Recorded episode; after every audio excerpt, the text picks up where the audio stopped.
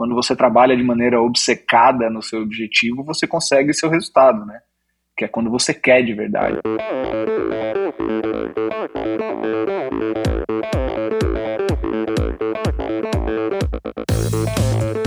Olá, eu sou Abílio Diniz. Olá, sou Igor de Souza. Oi, aqui é a La Fabrini. Olá, aqui é a Rosana Fortes. Olá, eu sou a Lelúlio. Olá, aqui é a Toto Magalhães. E esse é o Endorfina Podcast. Sou Michel Bogli e aqui no Endorfina Podcast você conhece as histórias e opiniões de triatletas, corredores, nadadores e ciclistas, profissionais e amadores. Descubra quem são e o que pensam os seres humanos que vivem o esporte e são movidos à endorfina.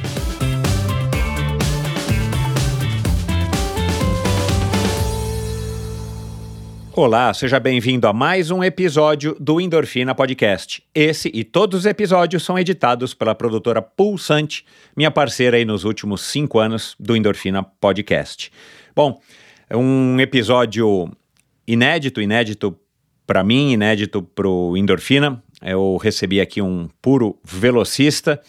Pela primeira vez eu estou recebendo aqui um, um nadador é, especializado nos 50 metros. Eu que estou acostumado aqui a receber, e você aí do outro lado está acostumado a ouvir pessoas como Djalma Madruga, Luiz Lima, uh, uh, vários nadadores aqui do Canal da Mancha, né? Samir Barel, Martinha e Isa é, Rodrigues e Catarina é, Porfírio, enfim, eu não vou me lembrar aqui de todos, mas é, eu recebi aqui hoje um, um, ser humano fantástico e a história do Bruno é uma história incrível. Se você não está familiarizado, ouça aqui a nossa conversa, porque, como normalmente acontece no Endorfina, a gente passa aí basicamente por um, por um resumão aí da carreira do, do, do convidado. E no caso do Bruno não foi diferente, muito embora a gente praticamente não falou de natação. É claro, a gente falou dos aprendizados da natação, da vivência da natação,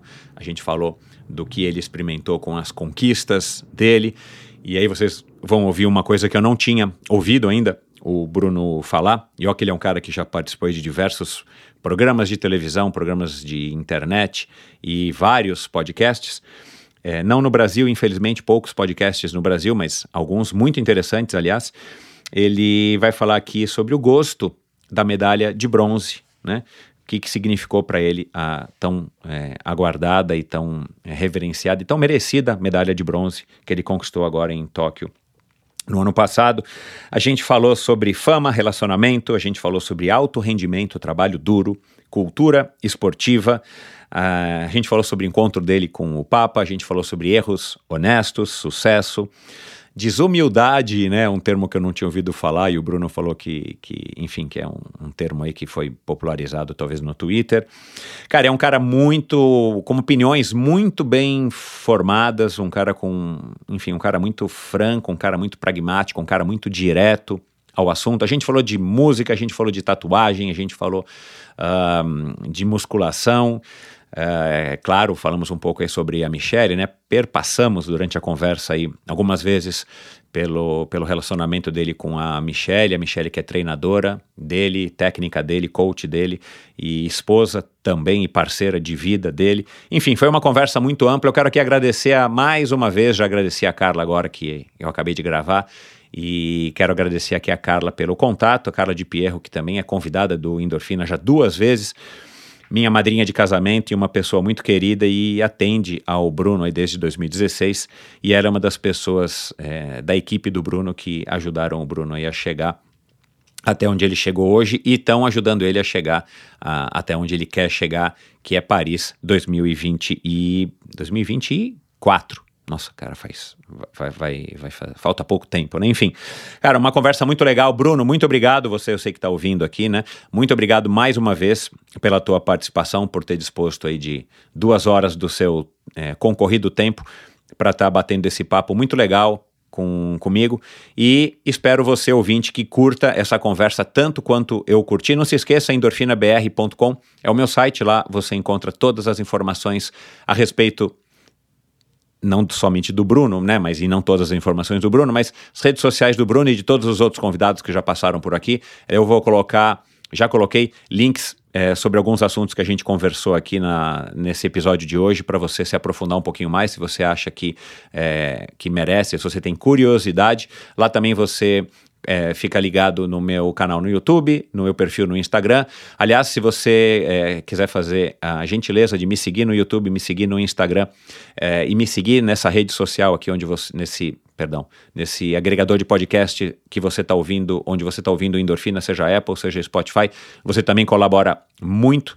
E, e, lá no meu site também você se informa a respeito do Endorfina ao vivo, você se informa a respeito de como faz para apoiar financeiramente esse projeto. Aliás, toda ajuda é muito bem-vinda, então cita-se à vontade. Se você acha que esse conteúdo aqui te inspira, te traz um conteúdo bacana, te traz motivação, te informa, te abre a cabeça e você tem condições e quer apoiar o Endorfina, a partir de 20 reais por mês, você já vai estar fazendo uma grande diferença e fazendo parte desse grupo aí de apoiadores, de pessoas que são um círculo mais próximo de ouvintes do Endorfina. Então, já eu agradeço. E vamos lá então para essa conversa fantástica com esse estreante aqui no Endorfina.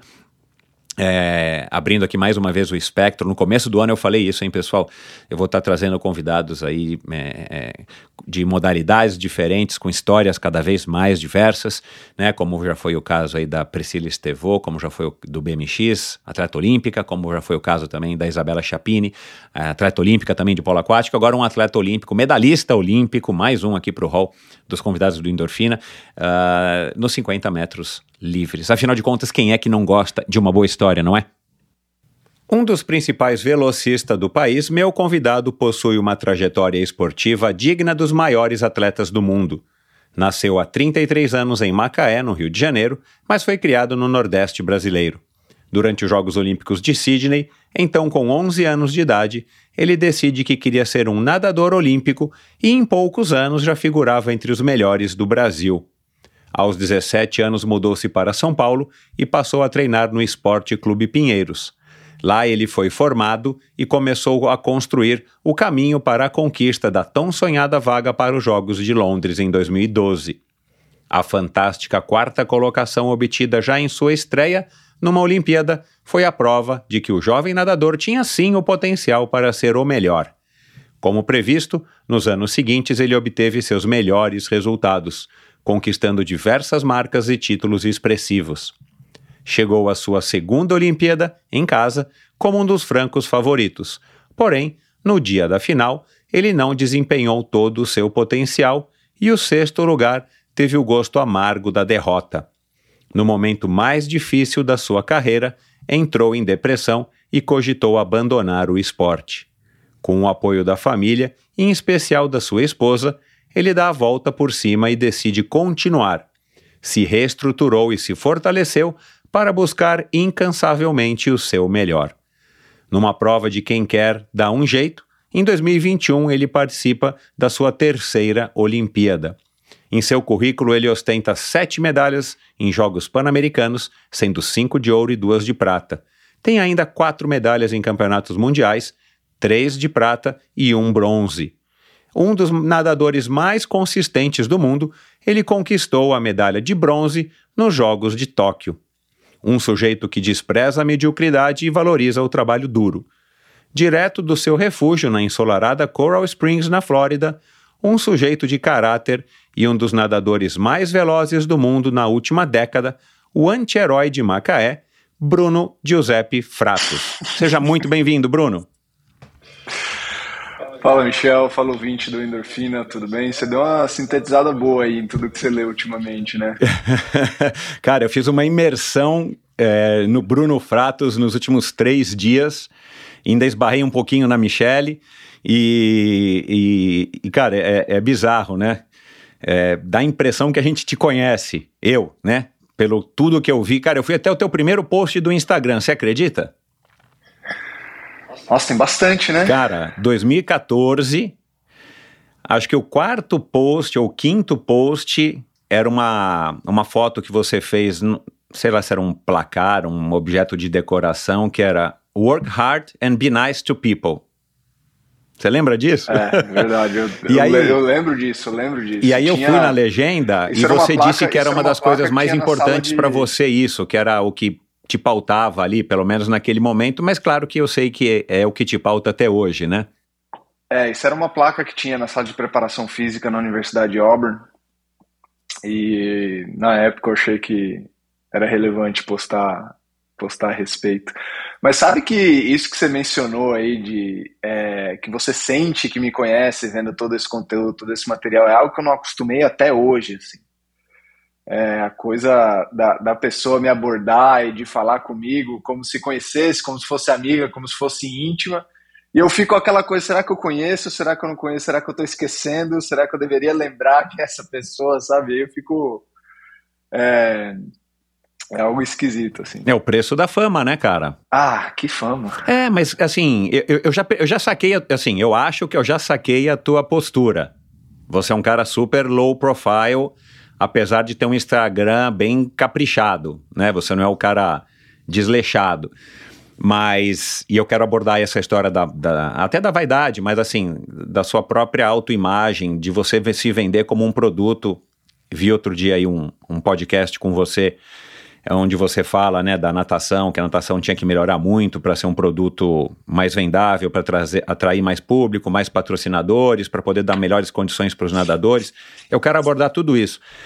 Mas é, a fama acaba acontecendo, né, cara? Assim, sem a gente querer, né? Eu, eu imagino de fato mesmo que você nunca buscou isso, mas à medida que você começa a ganhar títulos, você vai para Jogos Olímpicos, ainda mais no Brasil, né, onde cada um dos atletas olímpicos, pelo que eu já conversei com diversos olímpicos aqui no Endorfina, cara, para vocês é um peso gigantesco. Acho que é muito diferente dos Estados Unidos, que tem não sei quantos milhares de atletas que já foram, que vão.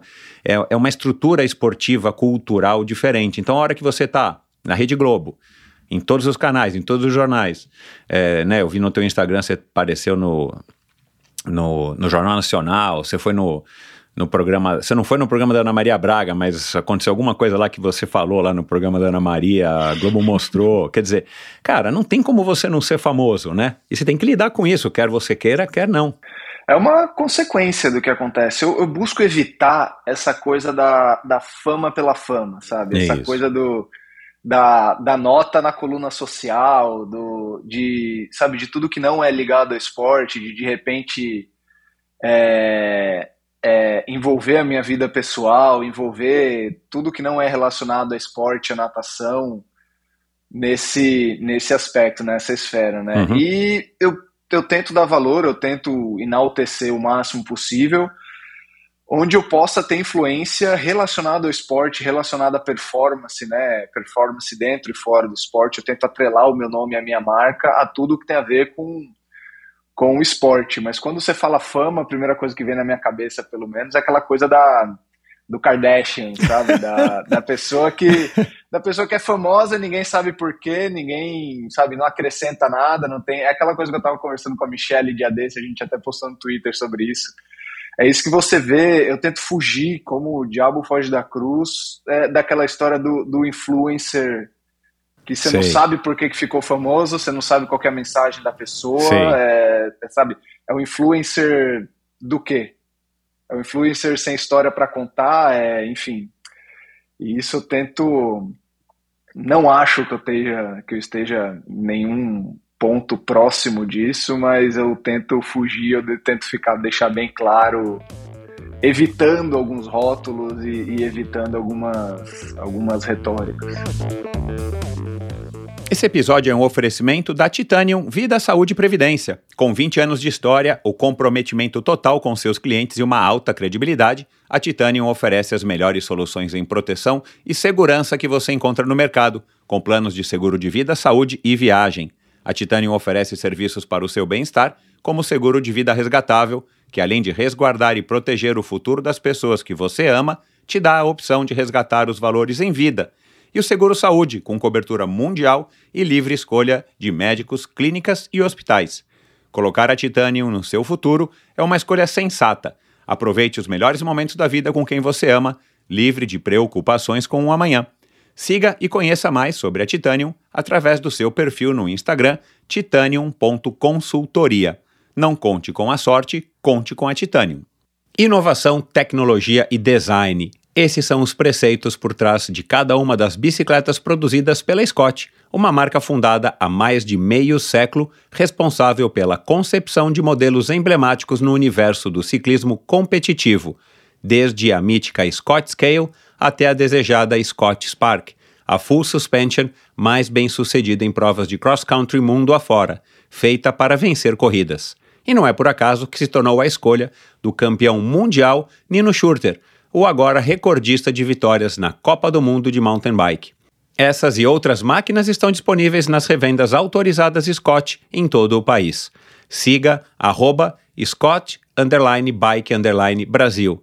Vou repetir, Scott S-C-O-T-T underline Bike underline Brasil.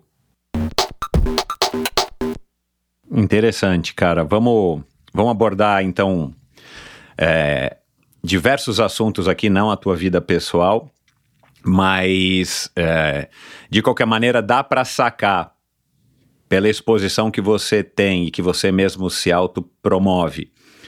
Um pouco, pelo menos, eu tô. A impressão eu que fiz essa imersão aqui no, no, no, no Bruno Fratos. Mas antes da gente começar, cara, é, eu quero saber como é que tá você, como é que tá a Michelle, como é que tá o Carlos e o Harrison. Gostei desses nomes, né?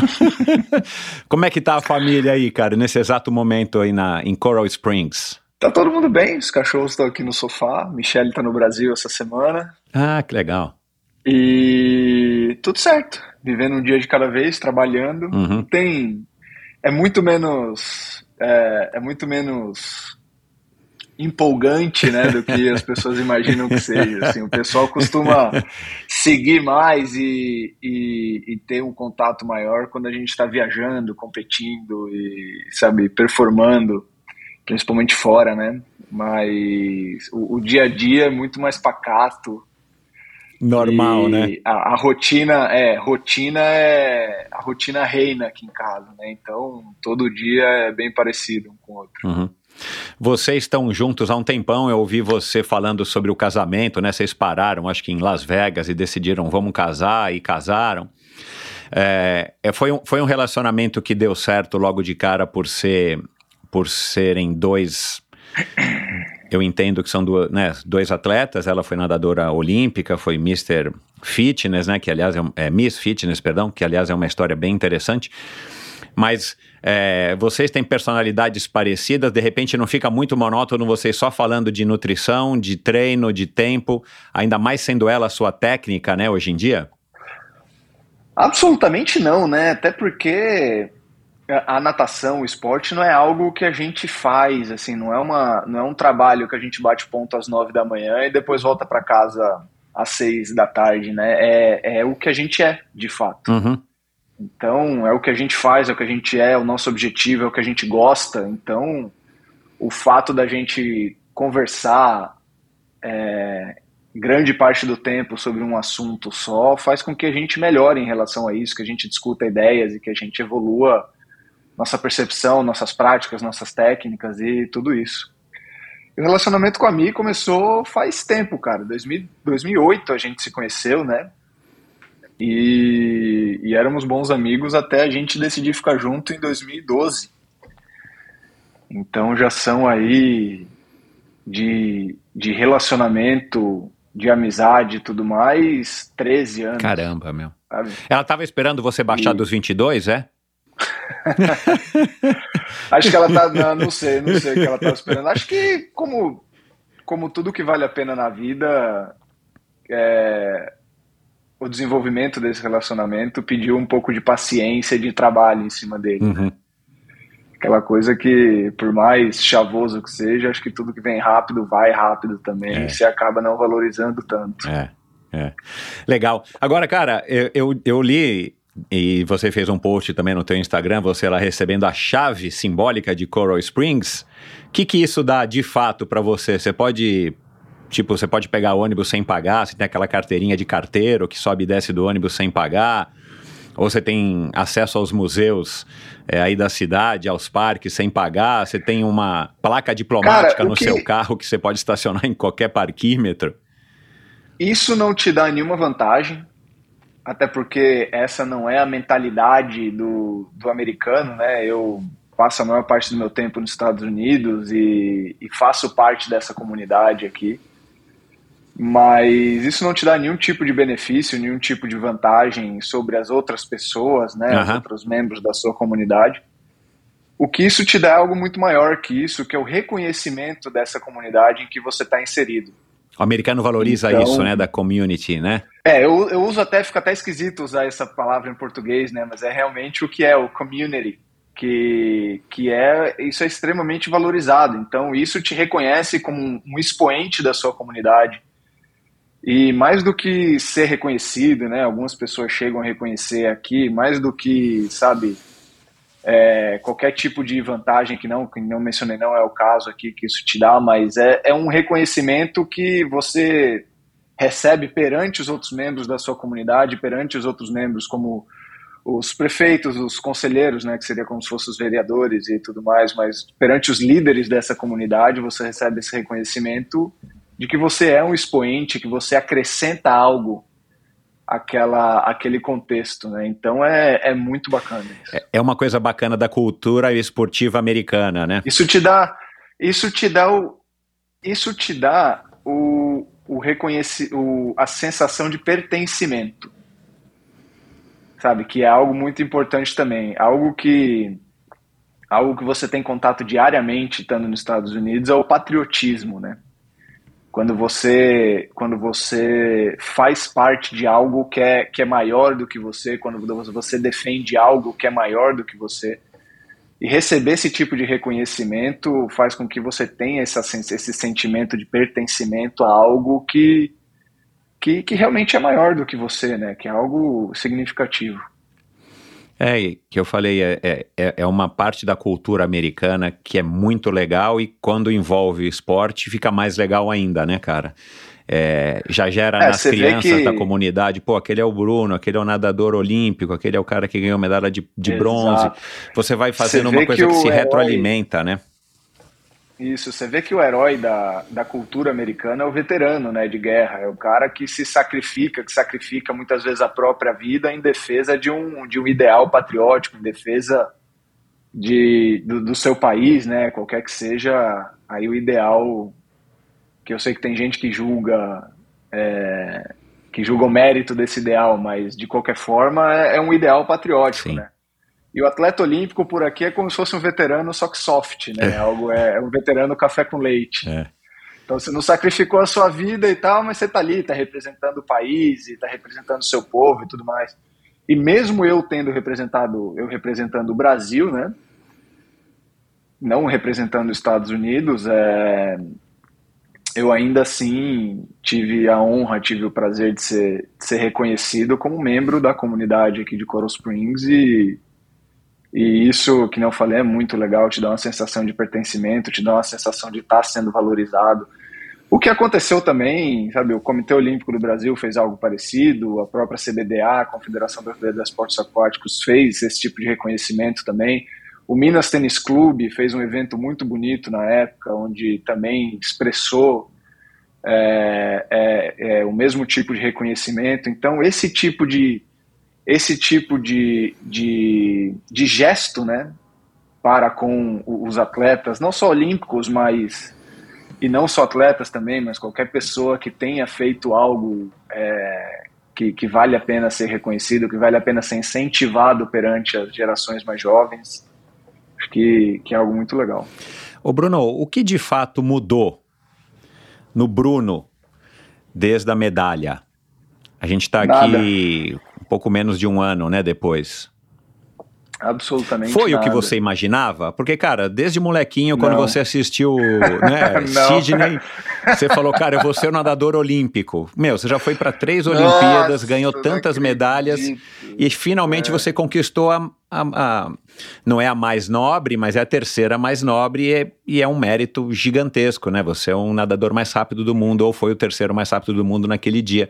Cara, que, qual é o gosto que tem essa medalha, cara, já que você mordeu ela algumas vezes para as fotos? Cara, eu posso eu posso responder a sua pergunta de duas óticas diferentes, né? Tem, tem uma ótica que enxerga tudo de fora, e você tenta, por mais difícil que seja, você tenta observar tudo de cima, né? E, e ter a real percepção ali, fazer o julgamento mais imparcial possível sobre tudo, que diz que, lógico, foi um grande feito e que foi a realização, foi a conquista de um objetivo de, sabe, de longa data e, e justamente pelo tempo que isso me que isso me tomou e pelo pelo esforço que isso me custou, é, tem um valor inestimável para mim. Então, lógico, foi, é, acho que foi até óbvio, né, o tamanho da minha felicidade, o tamanho da minha euforia é. no momento da conquista, e realmente aquilo, eu acho que poucas vezes na minha vida eu me permiti ser 100% sem filtro algum. Ali você viu, sabe, eu estava transparente, cristalino, límpido ali naquela hora, você estava vendo exatamente o que estava dentro de mim. Acho que publicamente foi até a primeira vez que eu, que eu deixei que isso acontecesse. Mas aí você tem a ótica que, que enxerga do meu lado, né? Do o Bruno te falando assim, justamente esse Bruno, a pessoa vendo tudo. E, de novo, naquele momento ali foi, e até hoje eu considero o dia mais feliz da minha vida. É, só que existe algo muito louco, porque você continua sendo a mesma pessoa depois que você desce do pódio. Quando você acorda no dia seguinte, se olha no espelho, você continua sendo a mesma pessoa. Eu queria até ter criado uma barbinha mais cheia um pouco, acho que é um pouco falha, assim, ficar um pouco mais bonito, sei lá, mas não acontece. É, até mesmo em termos financeiros, eu sabe, não tenho problema nenhum em falar que não, sabe, não é nenhuma mudança radical, assim, não resolve a sua vida. É. Os parceiros que estavam com você, os patrocinadores que estavam com você antes da medalha olímpica, são os mesmos que continuam com você depois da medalha olímpica. Não existe nada, sabe, que eu falei, não existe nada mágico de outro mundo que de repente você vira essa coisa assim, não. Então, o convívio dentro de casa é o mesmo, convívio com meus amigos é o mesmo, os meus objetivos eles são os mesmos, até porque apesar de ter sido muito legal, eu não cumpri meu maior objetivo que eu tenho. Meu maior objetivo, meu objetivo número um não era e não é nem nunca foi ser medalhista olímpico. Então é, é uma faca de, de dois gumes, assim, mas eu acho que quanto mais expectativa você tem, você gera em cima de um resultado quanto esse, mais você se decepciona. Então, por isso que foi importante até ter um trabalho muito bem feito com a nossa amiga em comum, a Carla de Piero, que é, que é psicóloga do COB, e a gente preparar para isso também, né? Para entender que, cara, é, é mais uma prova, é mais uma medalha, que nem várias outras que a gente já ganhou. É legal pra caramba. Acho que a única coisa que muda é o tanto de é o tanto de luz, de banner, de cor, de, sabe, post na internet. Então, eu até hoje eu não consegui ver todas as mensagens que eu recebi. Uau. E é, é muita, é muita, muita, muita mensagem. E é maravilhoso, é um apoio que as pessoas te, te dão, te mandam, né? E que não eu já falei aqui antes, te dá uma sensação boa, né? De pertencimento, de reconhecimento, tudo mais. Só que você tem que entender que isso não muda quem você é, isso não muda a sua vida, isso não, sabe, não, não, não dá nenhum tipo de, de mudança extraordinária. Assim. Uhum. É, e é, enfim, eu, eu, nunca ganhei, claro, nem perto de uma medalha olímpica, mas eu imagino, cara, assim, que é, algumas pessoas caiam nessa cilada, né, de de repente se achar, acho que deve ser super comum.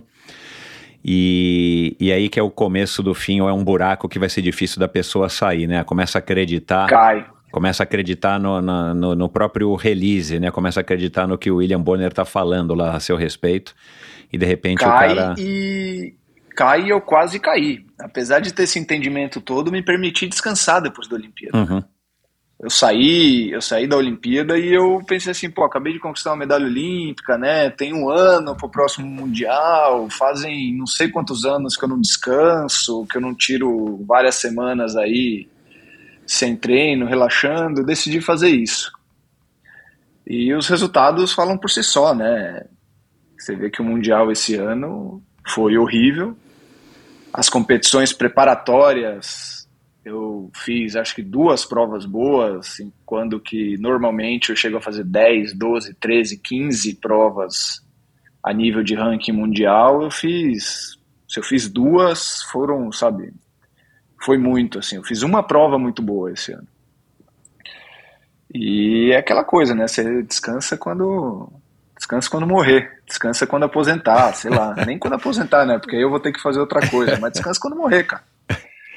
Então, é, eu quase caí nessa cilada e, e cobrou um preço. Acho que essas seis semanas, acho que foram seis semanas que eu me permiti descansar e sair de forma e perder ritmo e tudo mais. Lá no ano passado, em setembro, cobraram preço até pouco tempo atrás.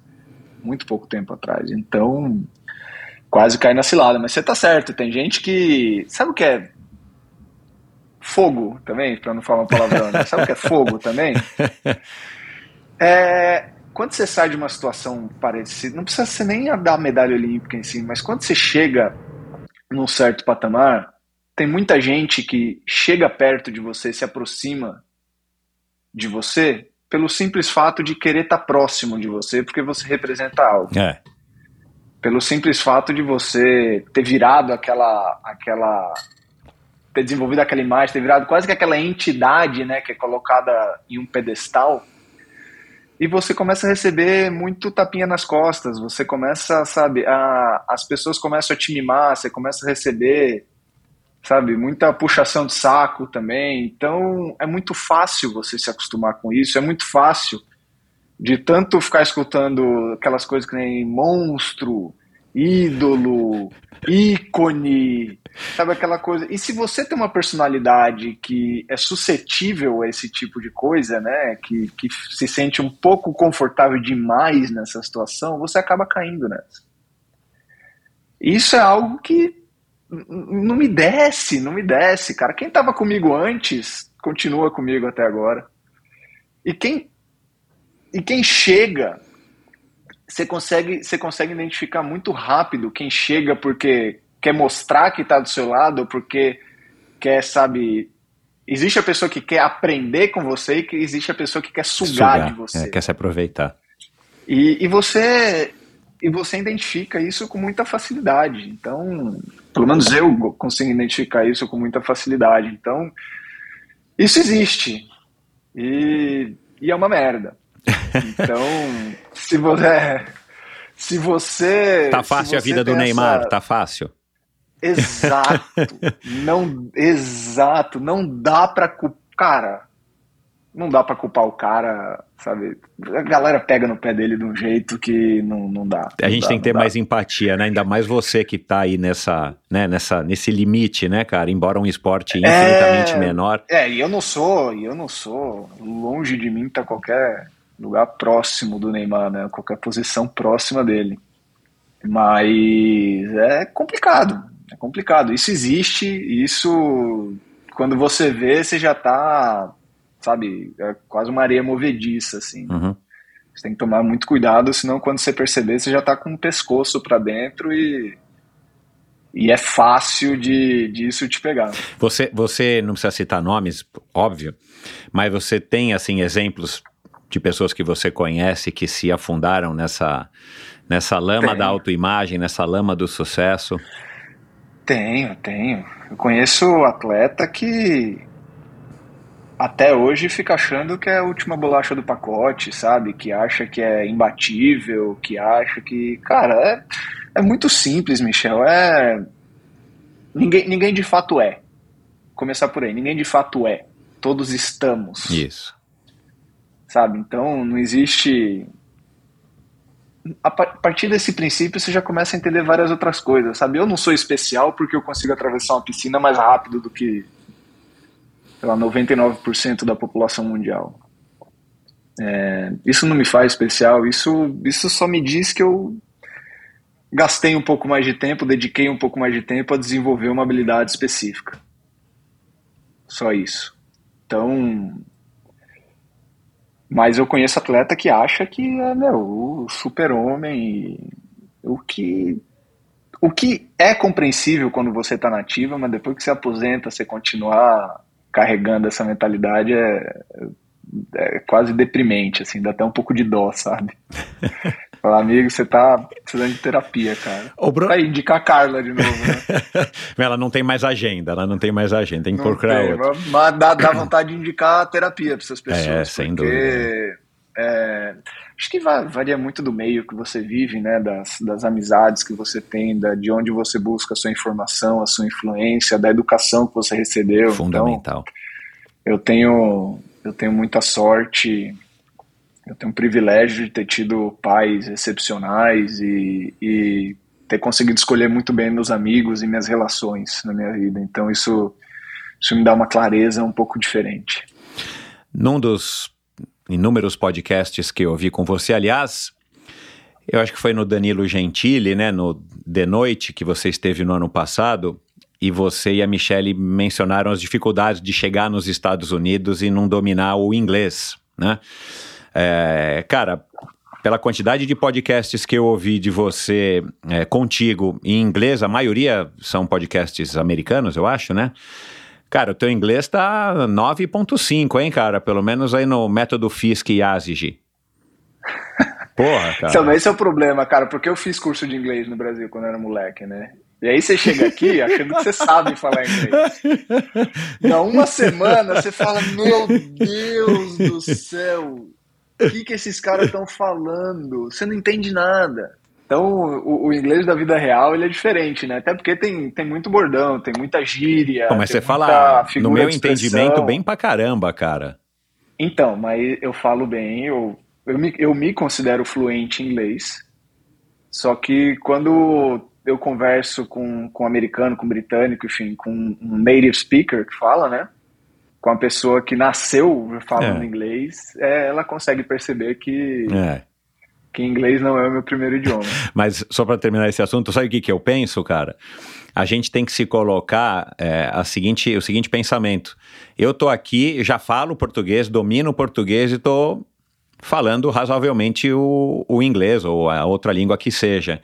Então já estou em vantagem com a maioria das pessoas que normalmente só falam uma língua, né? Principalmente o americano, né? Que tem essa coisa de que só fala inglês e ponto, né? Até porque ele se vira no mundo inteiro, né?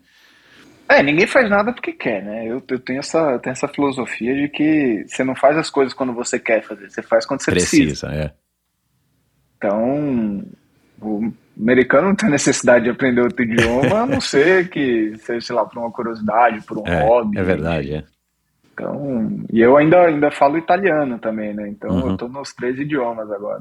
Procurar um. É, aliás, eu quero falar do Papa, da sunga amarela que você deu pro Papa. Mas antes de falar disso, cara, eu lembrei do assunto do inglês, porque eu ouvi um podcast com você e que você. Mas acho que aí então era em português, né?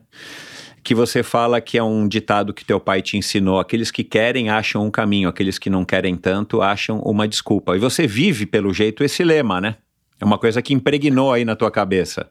Eu vivo, cara. Eu aprendi desde muito cedo que existe uma diferença muito grande entre que a pessoa que quer e a pessoa que gostaria. Então é aquela coisa. Você quando a pessoa te fala assim, ah, eu queria perder peso, eu queria entrar em forma, mas. Quando você coloca o mais nessa é, frase. É, é, lascou tudo. Aí lascou. Aí você tá me dizendo que você não quer, você gostaria, é. assim, ah, de repente. Quando você fala assim, ah, eu queria, eu, eu gostaria de um emprego melhor, eu gostaria de. Sabe, é, você não quer. Porque quando você quer a coisa, você faz. Lógico que né, isso é uma generalização bruta, mas existem cenários, existem contextos diferentes. Mas, pelo menos na minha realidade, na realidade do esporte, a questão do querer e do gostaria, ela, ela faz uma diferença muito grande, ela é muito clara, né? Então, eu até mesmo tenho vários colegas na natação que falam assim: Poxa, mas você foi aí, treina nos Estados Unidos, e você conseguiu tudo que você conseguiu. Ah, eu queria também. Eu falei, então vem. É, isso aí. Ah, mas, cara, botou um mais na frase, você cagou tudo, porque não. Porque aí você não quer. É. É. Sabe, é, se é uma prioridade para você, você faz. Se não, você não faz. É. Quando eu vim para cá, eu lembro que a gente tinha um apartamento lindo, montadinho em São Paulo, eu e Michele lá, a gente já, né, uma situação confortável dentro do clube, morando em São Paulo, ali na Vila Olímpia, tava bem. Cara, a gente vendeu o apartamento inteiro. Virei pra Michelle e falou, tô indo, você quer ir? A gente não era casado ainda, né? Eu falei, eu tô indo, você quer ir? Ela falou, quero. Eu falei, então vamos fazer o seguinte, é, coloca tudo que você quer levar dentro de duas malas e o resto a gente vende. Uau, meu puto exercício de minimalismo. Ela, ela virou para mim e falou, ok. Não, e ela, ela falando esse ok, assim, mais uma das situações que eu olhei para ela e falei assim, essa mulher é a mulher da minha vida. Ótimo. Que ela virou e falou assim, ok, a gente encheu duas malas e o resto, cara, eu lembro que a gente chegava no meio da mesa da sala que foi vendida também. e a gente e a gente e ela colocou o armário dela em cima e vários amigos, amigas nossas vindo assim e pegando as coisas. Ah, pode levar. Máquina de lavar, geladeira, fogão, televisão, sofá. Tinha acabado de comprar um sofá assim, o sofá era meu um palácio. E sabe? Então quando você quer a parada, você, você faz. É, Quanto tempo demorou entre você falar assim, cara, eu quero ir para os Estados Unidos, é o momento, né? Você tinha perdido o contrato não, com o clube. Eu não tinha definido, eu não tinha definido que eu queria vir para os Estados Unidos. Eu tinha definido alguns técnicos que eu queria treinar. Ah, claro. E eu falei com essas pessoas e quem me desse uma resposta positiva e onde eu achasse que fizesse mais sentido, eu iria. E o cara que fazia mais sentido na época é o Brett Hawk, que tinha sido técnico do César Cielo nos melhores resultados dele. Uhum. E estava treinando, estava dando treino em Auburn, no estado do Alabama, né, na Universidade de Auburn. E foi para onde eu fui. E entre entre acho que 2012 eu comecei a, a entender que eu queria sair e eu saí em janeiro de 2014. Até 2012 a gente treinou a maior parte do ano fora do clube, né? Eu comecei a ver que o sistema clubístico, ele, sabe, o, o ambiente do clube, quando você está falando de altíssimo rendimento, né? Aliás, de alto rendimento, é, é, é limitante. Uhum. E muitas vezes eu estava contrastando com o clube, né? Eu estava conflitando com o clube nesse entendimento do que é alto rendimento. Na minha opinião, alto rendimento é um atleta olímpico. E ponto sabe? Se, se você não tem um índice olímpico, se você não é pelo menos ele da seleção brasileira no campeonato mundial, você não é alto rendimento. Você está trabalhando para, você está almejando alto rendimento. Alto rendimento, atleta olímpico, atleta que compete em campeonato mundial. É muito aquela coisa, né? Que hoje em dia qualquer pessoa acorda e fala assim: vou treinar. Fala, não, amigo, você não vai treinar. Você vai fazer uma musculação, você vai fazer uma aula de natação. Treinar é outra coisa. Quando a pessoa sai da cadeia da Smart Fit e fala assim, nossa, estou me sentindo ótimo, treinei hoje. Fala, amigo, você vomitou no balde. Você tá fazendo esta porra desde, sabe, cinco horas por dia? Você chega em. Você, tá doido para voltar para casa só para colocar gelo no ombro? Então você não tá treinando, você tá fazendo atividade física, é diferente. E a mesma coisa quando você leva para a realidade da, da, do esporte competitivo, né? Aquela coisa, ah, eu sou alto rendimento. Eu falo, como que você é alto rendimento? Você faz parte da seleção nacional? Não. Então, desculpa, você não é alto rendimento. Porra, você tem potencial, faço votos e te apoio, sabe? Se precisar de ajuda, tamo aí. Mas desculpa, você não é alto rendimento ainda. Então existe, existe uma quase que uma banalização, na minha opinião, do que é alto rendimento. Sabe? Você tem que entender que, cara, ser, ser atleta olímpico é algo, sabe, é, é grande, é importante, é legal, sabe? Então, eu acho que a gente precisa continuar valorizando isso e parar um pouco essa banalização do que é, do que é treinar, do que é ser atleta. Hoje em dia todo mundo é atleta, né? Eu acho mal barato. O que realmente eu acho mal barato, acho legal, pô, incentiva a prática de, de atividade física e tudo mais, mas, cara, é, acho legal as pessoas quererem ter um gosto do que é ser atleta, só que isso, por vezes, acaba gerando alguns maus entendidos, né? Como, por exemplo, a profissionalização precoce de, de, de crianças, né? Eu recebo muito contato de pais de, de crianças com 9, 10, 11 anos de idade me perguntando: ah, você acha que ele deve fazer musculação? Você acha que ele deve tomar suplemento? Você acha que meu filho, minha filha deve. É, primeiro que pergunto, você acha que o meu atleta deve fazer esse tipo de treino? Eu falo assim: ó, oh, meu senhor, minha senhora, primeiro de tudo, você, você não tem um atleta, você tem uma criança. E a sua criança precisa ser criança, antes de tudo. Antes de suplementar, a sua criança come alface, ela come brócolis, ela come beterraba, sabe? A, a sua criança pergunta sobre musculação, sobre suplementos, sobre técnica de treino. A sua criança, ela é tecnicamente, não vou dizer perfeita, mas ela entende a técnica do esporte que ela está praticando a sua criança entende que o esporte não é, sabe, não é major, majoritariamente sobre ganhar, que quando a criança começa no esporte, o que mais importa são outros valores que não a competitividade. Então, beleza, se ela entende isso agora aos 10 anos de idade, você vai precisar passar aí pelo menos mais uns 5, 6, 7, 8 anos trabalhando tudo isso antes que você procure, né, evoluir nesse aspecto. Então, enfim, tudo isso para falar que a minha decisão de sair, de me isolar, foi porque eu, eu tenho um entendimento diferente de alto rendimento que eu trago para mim, eu trago para minha vida, que não era compartilhado pela, pela, dire, pela direção dos clubes, pela, até pelo, pela comissão técnica, muitas vezes, dos clubes. Né? Então, por isso, eu busquei o meu, o meu próprio caminho.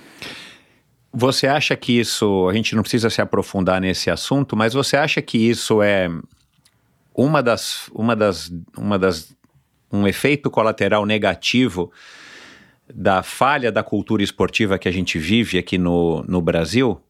Da gente não valorizar? Acho não, tenho certeza. Tem certeza? Eu não acho, eu tenho certeza. Inclusive, eu acho que esse, esse é um... Aliás, esse é um sintoma da falta de cultura esportiva que nós temos. E não apenas isso, mas isso é uma causa da, de muitas vezes a, a falta de resultado que a gente tem em competições de nível internacional, né? Então, enfim, é. E isso e algumas outras culturas que a gente tem no, no, Brasil, como por exemplo a cultura do malandro, né? Que, que não mencionei que o herói, o herói do americano é o veterano de guerra, o herói do brasileiro é o malandro. É. O cara que cava falta e todo mundo acha mal barato, acha legal pra caramba, sabe? É o cara que dá o jeitinho e tudo mais. Esse tal do jeitinho é. Cara, é, é é um aspecto cultural do nosso país que, infelizmente, né, eu acredito que arrasta a gente para o buraco, que limita o, o, nosso potencial, não só no esporte, mas como país, como, como comunidade, como sociedade. Né? E também, por muitas vezes, a, eu costumo dizer a cultura do humildão, né? Porque é, no Brasil é, é obrigatório você ser esse cara humildão, assim. Se você não é esse humildão, eu acho que o conceito de humildade é, é amplamente confundido pela, pela nossa cultura, pela nossa linguística, né? Então, é, é essa essa obrigatoriedade de você ser humildão, né? De você respeitar demais o adversário, de você de você ter receio de bater no peito e falar assim, meu, eu sou foda, eu sou o melhor, eu vou lá e vou arregaçar esse negócio, sabe?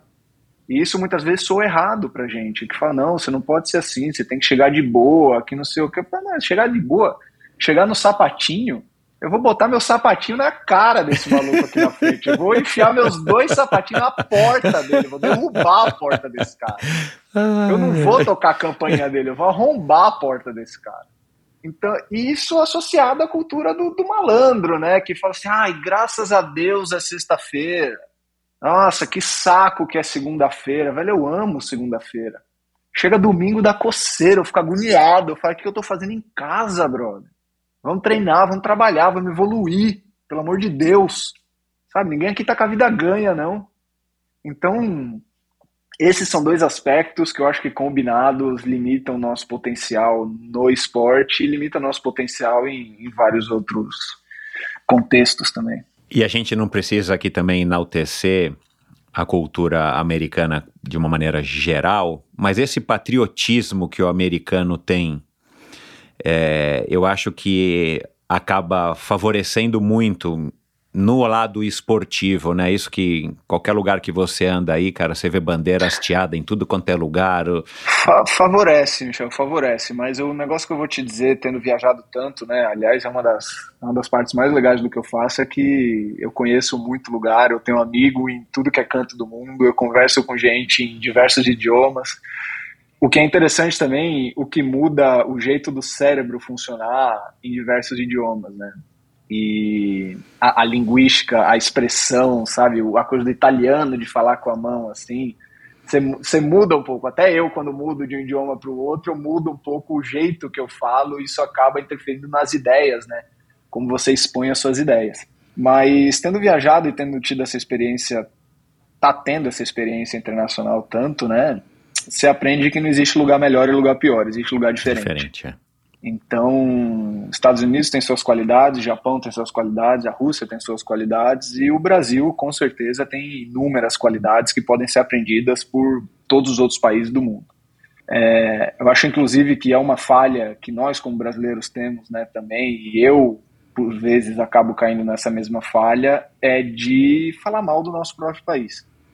O que eu acho que deve ser prestado atenção e deve ser trabalhado. Eu procuro prestar atenção nisso e, e foi justamente nesse trabalho de tentar melhorar nesse aspecto que eu me dei conta disso, né? Que não existe lugar melhor e lugar pior, existe lugar diferente. Nós temos qualidades como temos como temos defeitos e isso acontece no âmbito nacional como acontece na, na esfera pessoal também, né? Individual, o que é completamente completamente normal e natural.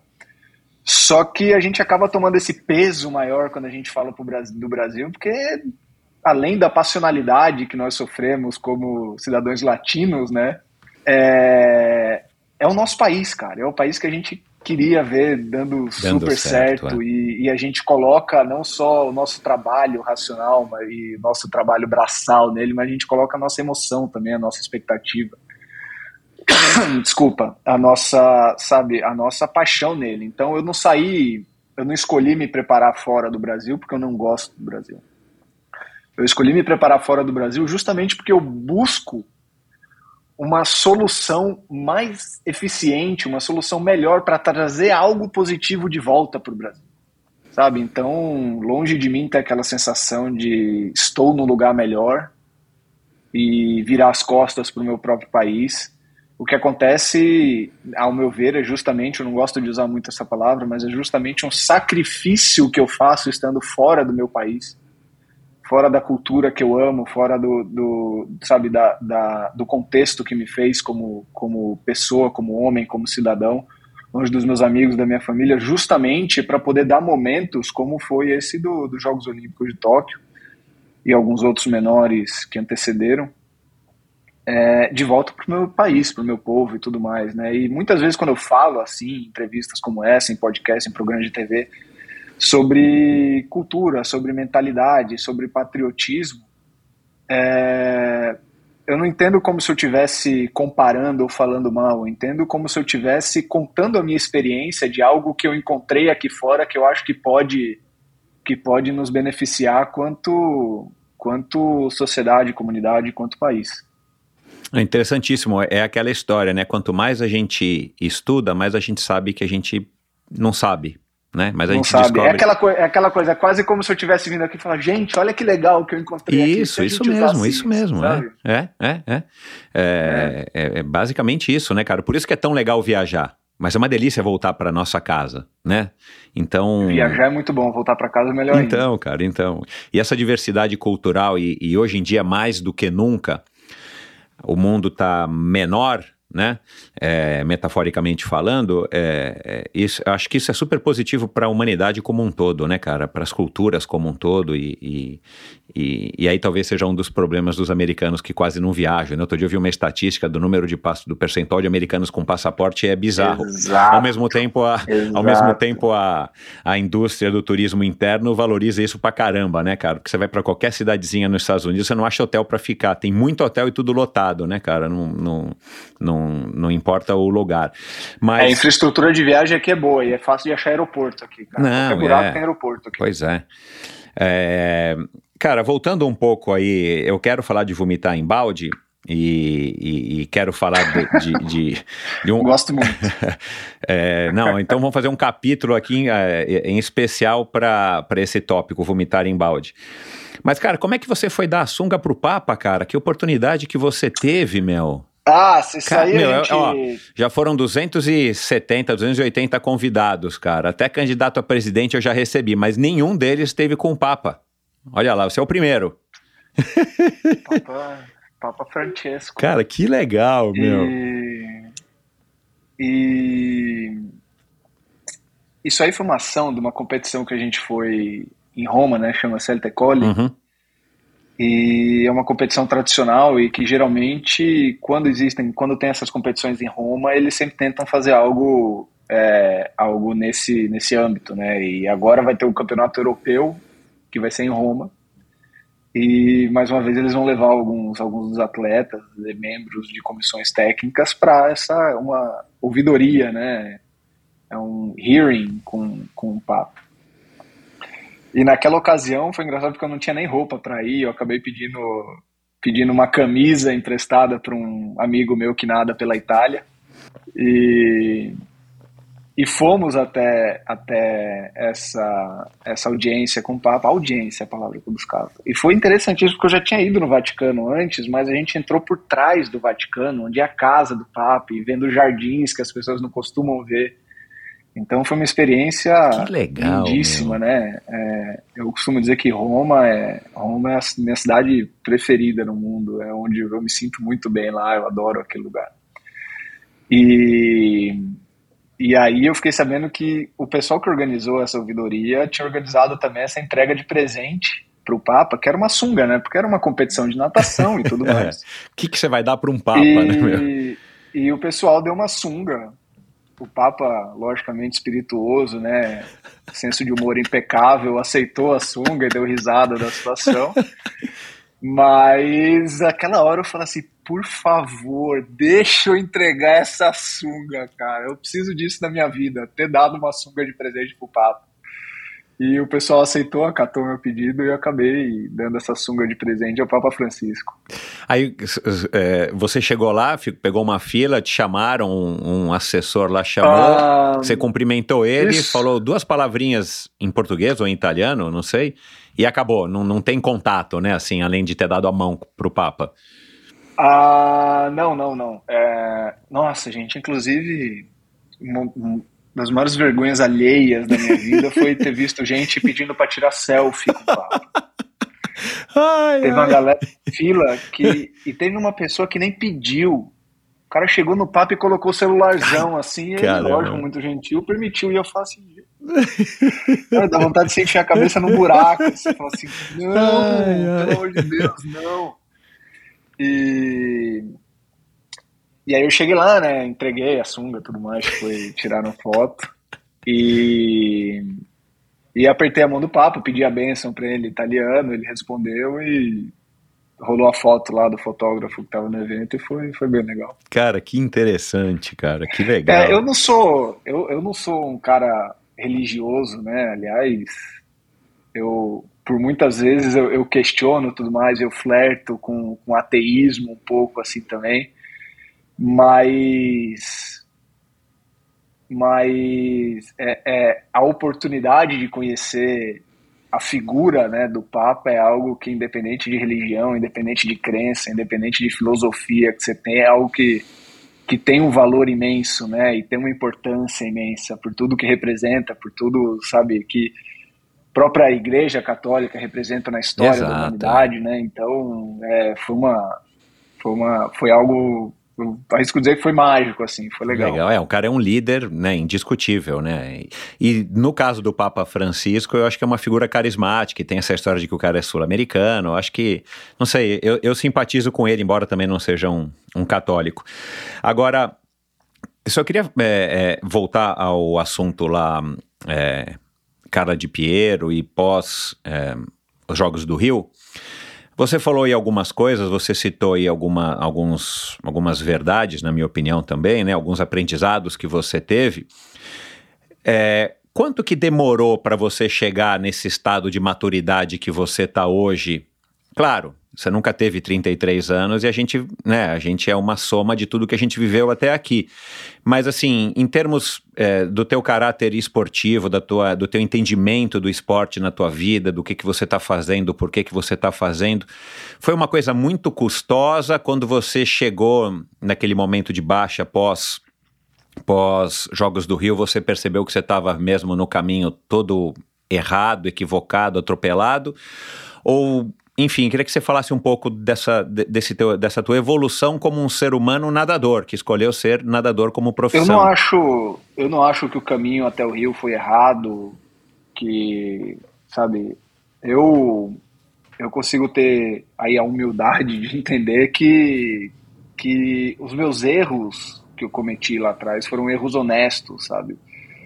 É, independente do seu nível de maturidade, toda vez que você toma uma decisão né, na sua vida, você obviamente está tomando a decisão pelo melhor, né? Você está tentando fazer o melhor que você pode ali no momento. Então, foram erros honestos, assim do mesmo jeito que quando eu olho para trás e me dá aquela pontinha de vontade de voltar no tempo e fazer diferente, o que eu acredito que acontece com todos nós, né?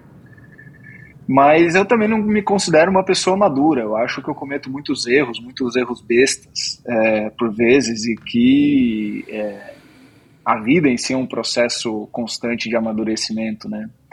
Eu não sei se nenhum de nós vai um dia atingir essa maturidade toda, mas de fato, como, como se é natural do, do envelhecimento, né, do, do ganho de experiência, eu desenvolvi um pouquinho mais de experiência, vou chamar assim.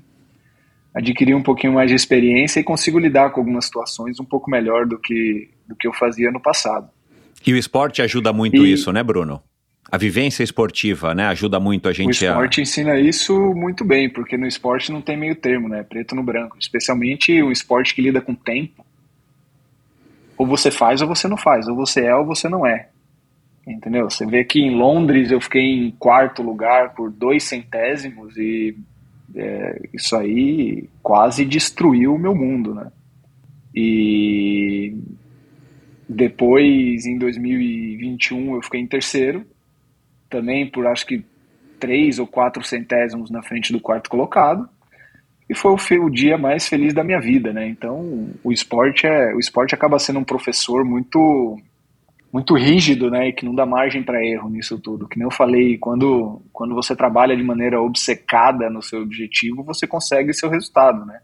Que é quando você quer de verdade. Mas quando você se permite, como eu me permiti, descansar um pouco e achar que alguns pontos da sua preparação, entre aspas, não vão fazer tanta diferença, assim, sabe, de repente você tá ali religiosamente dormindo nove horas por noite e de repente você começa a dormir sete, seis, cinco, porque não é isso que vai fazer a diferença. De repente você começa a dar uma escapadinha na sua alimentação de vez em quando, porque não é isso que vai fazer a diferença, sabe? Aí você não tem um objetivo, você não tem um resultado alcançado. E foi o que aconteceu comigo no Mundial desse ano, sabe? Eu acabei me permitindo descansar por uma falha humana minha, um erro honesto meu, achando que talvez descansar pudesse ser uma resposta para um resultado melhor justamente por acreditar no, no, na conversa, né, no conceito que, no conceito geral de que não é bom você ser obcecado por nada, não é bom você se dedicar quase que de maneira autodestrutiva a um propósito. Eu acreditei nisso e isso não me trouxe resultado. Lógico que eu não estou dizendo que essa é a receita de bolo para tudo, né? É, então, individualidade não é regra para tudo, é. mas é regra para mim. É.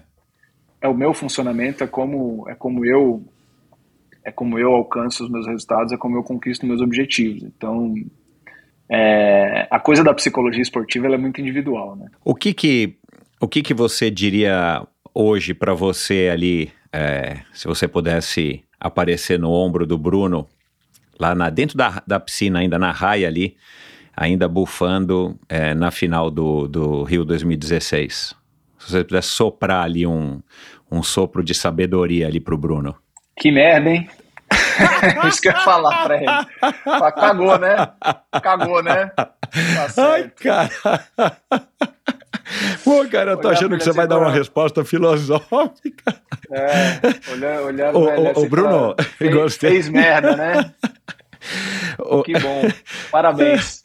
O Bruno. Bela cagada de prova que você fez. Você disse acho que num podcast do Josh. Que, Mas, que... Rapidinho, para ah. responder essa, eu, eu não falaria nada, Michel, porque eu acho que o caminho depois disso é eu, preci, eu preciso disso, eu precisei disso para me tornar quem eu sou hoje. Se eu não tivesse tido esse momento, se eu tivesse sido medalhista em 2012, eu não, sabe, quem garante que eu teria sido medalhista em 2016 e 2021? Aliás, pela experiência que eu tenho agora, eu não tinha sequer maturidade para ser medalhista em 2012. Eu ia, de maneira figurada, lógico, ia me matar se eu tivesse sido medalhista em 2012. Uhum. Sabe, ia ser péssimo para mim, justamente por conta dessas, sabe, dessas situações que eu te contei de tapinha nas costas, de puxação de saco, uhum. de facilidades que você tem que não ajudam ninguém a crescer, sabe? Uhum. Sabe, você como medalhista olímpico, você quiser estar em todas as festas que acontecem do país o tempo todo, sabe? Você consegue ter acesso a qualquer pessoa, a qualquer produto, a tudo, a tudo. É, sabe, é uma janela de, de tempo ali, aqueles próximos dois, três meses, que todas as portas se abrem para você, tanto para o bem quanto para o mal. É, verdade. E numa idade de 20 e pouquinhos anos de idade, eu tinha 22 em Londres, 21, não sei. Mas numa idade mais jovem, é muito fácil você fazer as escolhas erradas, né? Então, todo esse doloroso processo de amadurecimento que eu, eu realmente acredito no crescimento através da dor, sabe? Da, da experiência, de quebrar cara. Nada melhor do que quebrar a cara, cara. Você, quando você quebra a cara é quando você aprende de verdade, é. sabe? Você pode aprender muito observando a experiência alheia. Só que aí você aprende a teoria da coisa. Pra você aprender na prática Exato. mesmo, você tem que quebrar a cara. Você é. tem que se ferrar, você tem que ralar no asfalto. E isso me fez muito bem. Sabe, eu tenho conseguido eu tenho conseguido baseado nessa experiência fazer pelo menos o que eu acredito ser as melhores opções para minha vida. Daqui a 10 anos, 20 anos eu vou olhar para trás e falar, pô, quando eu tinha 33 eu cometi alguns erros, eu poderia ter feito melhores escolhas. Só que todas essas situações me ajudaram a estar tá num nível de, de instrução diferente agora para fazer as, as escolhas que eu julgo serem as melhores para mim. E como efeito colateral super positivo, a gente não pode esquecer, né? Me ocorreu agora, você está se mantendo na tua profissão. Né? Você está se mantendo profissionalmente no mercado como um nadador, que é o que você escolheu. E quanto mais você conseguir esticar isso, claro, desde que você esteja na, né, com a mentalidade né, de querer, com, com, esse, com essa vontade, para você também melhor. Né, do que você se aposentar com 22, por qualquer que seja o motivo, você vai ter que se virar depois de outra maneira. Né? Se você escolheu ser um nadador, que você consiga. É, o que, o que também você aposentar com 22 te dá tempo, Verdade. sendo muito jovem, de desenvolver é, uma outra carreira. Sim, né? Sim. E quanto mais tempo eu passo na natação, cara, é, se eu nadar até meus 40, 45, vamos supor, começar uma, uma nova carreira praticamente do zero aos 40, 45 é, é mais difícil, né? É. Então, de novo, aquela história de não existe melhor e pior, existe diferente, Exato, né? É. é. Tudo tem. Eu tenho um grandíssimo mentor meu, um dos meus maiores mentores, chama Jorge Bichara. E ele me costumava falar que toda história tem três lados, né? Tem, tem o seu lado, tem o lado, tem o outro, outro lado, lado, e tem a verdade. que a verdade não é nenhum dos dois lados. Exato, é. Então, isso é outro aprendizado muito bom também.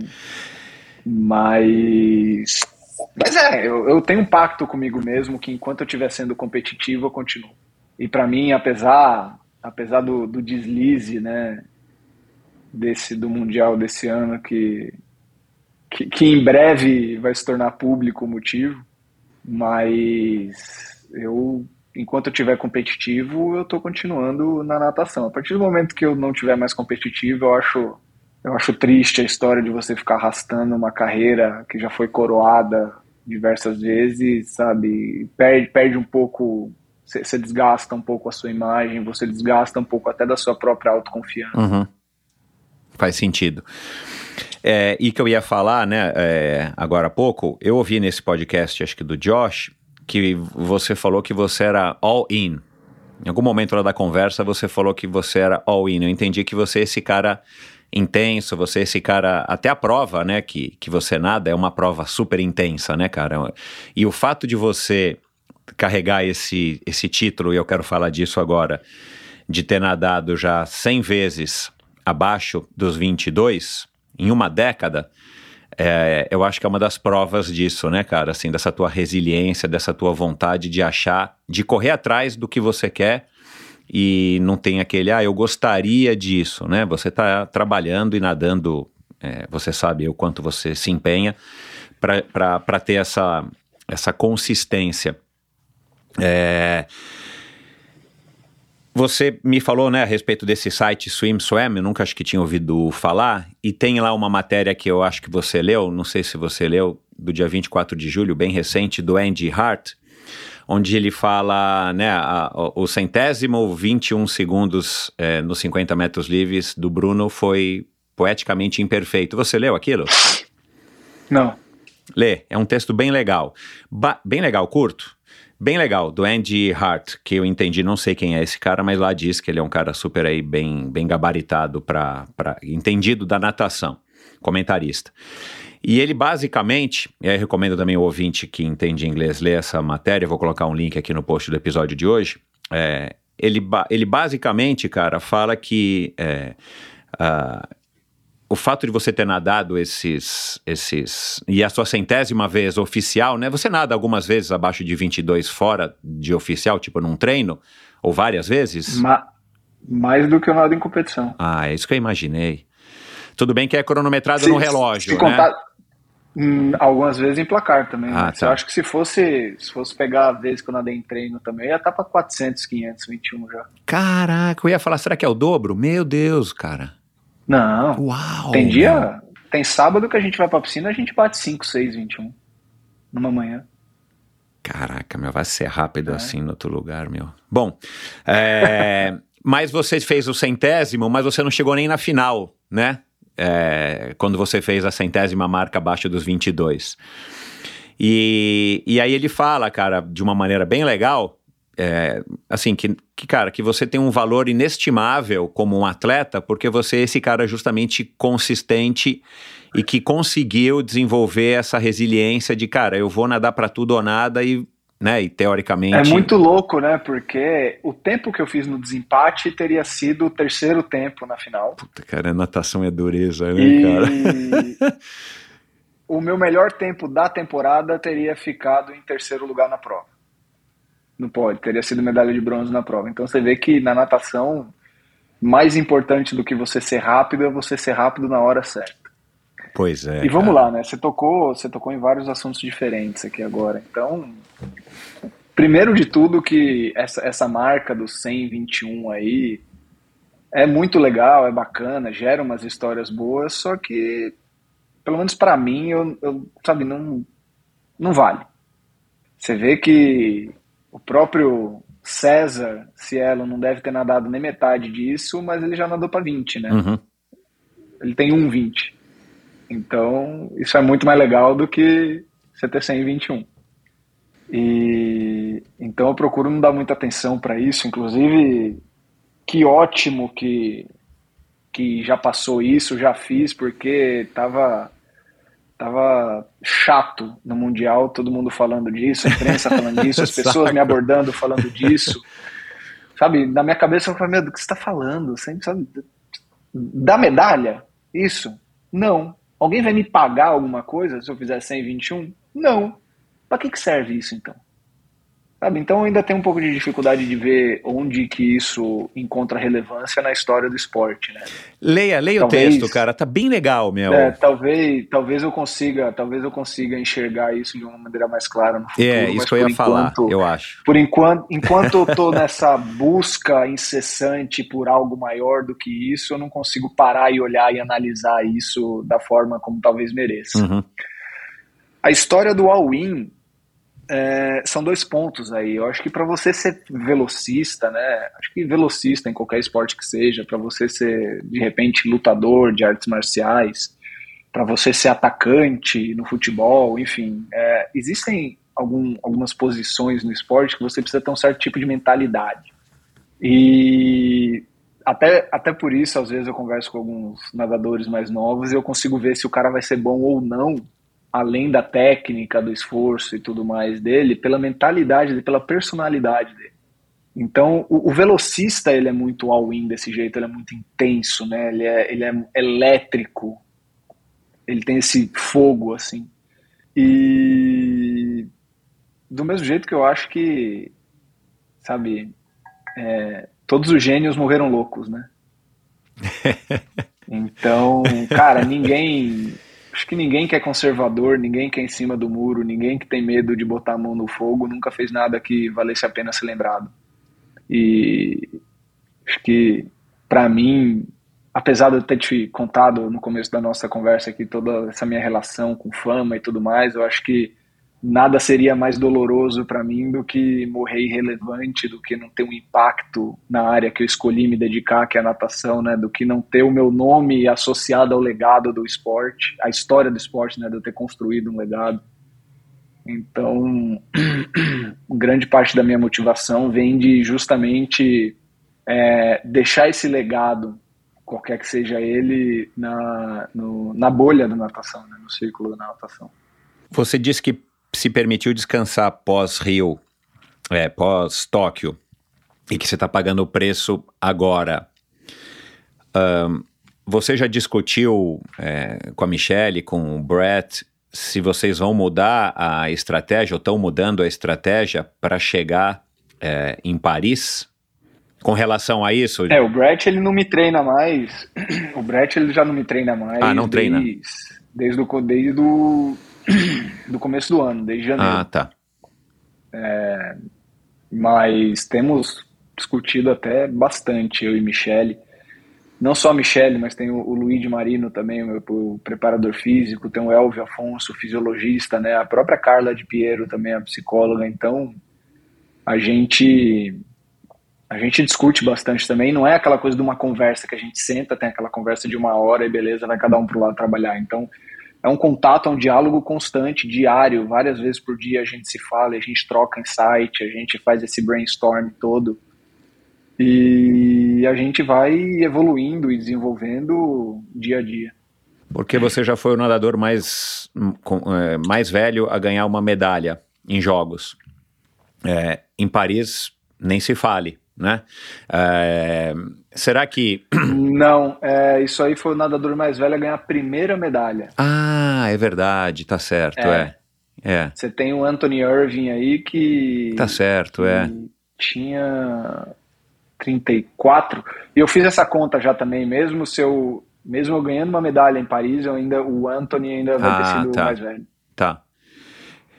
É, bom, de qualquer maneira, uh, será que não, não existe aí, enfim, né, só estou aqui ventilando para ouvir de você uma maneira de você, é, já que você já nadou a 100, a 100 vezes abaixo de 21, já, já se livrou disso daí, de você é, talvez é, se poupar para ter melhores resultados numa prova que, não. né, enfim. Mas me, me poupar do quê?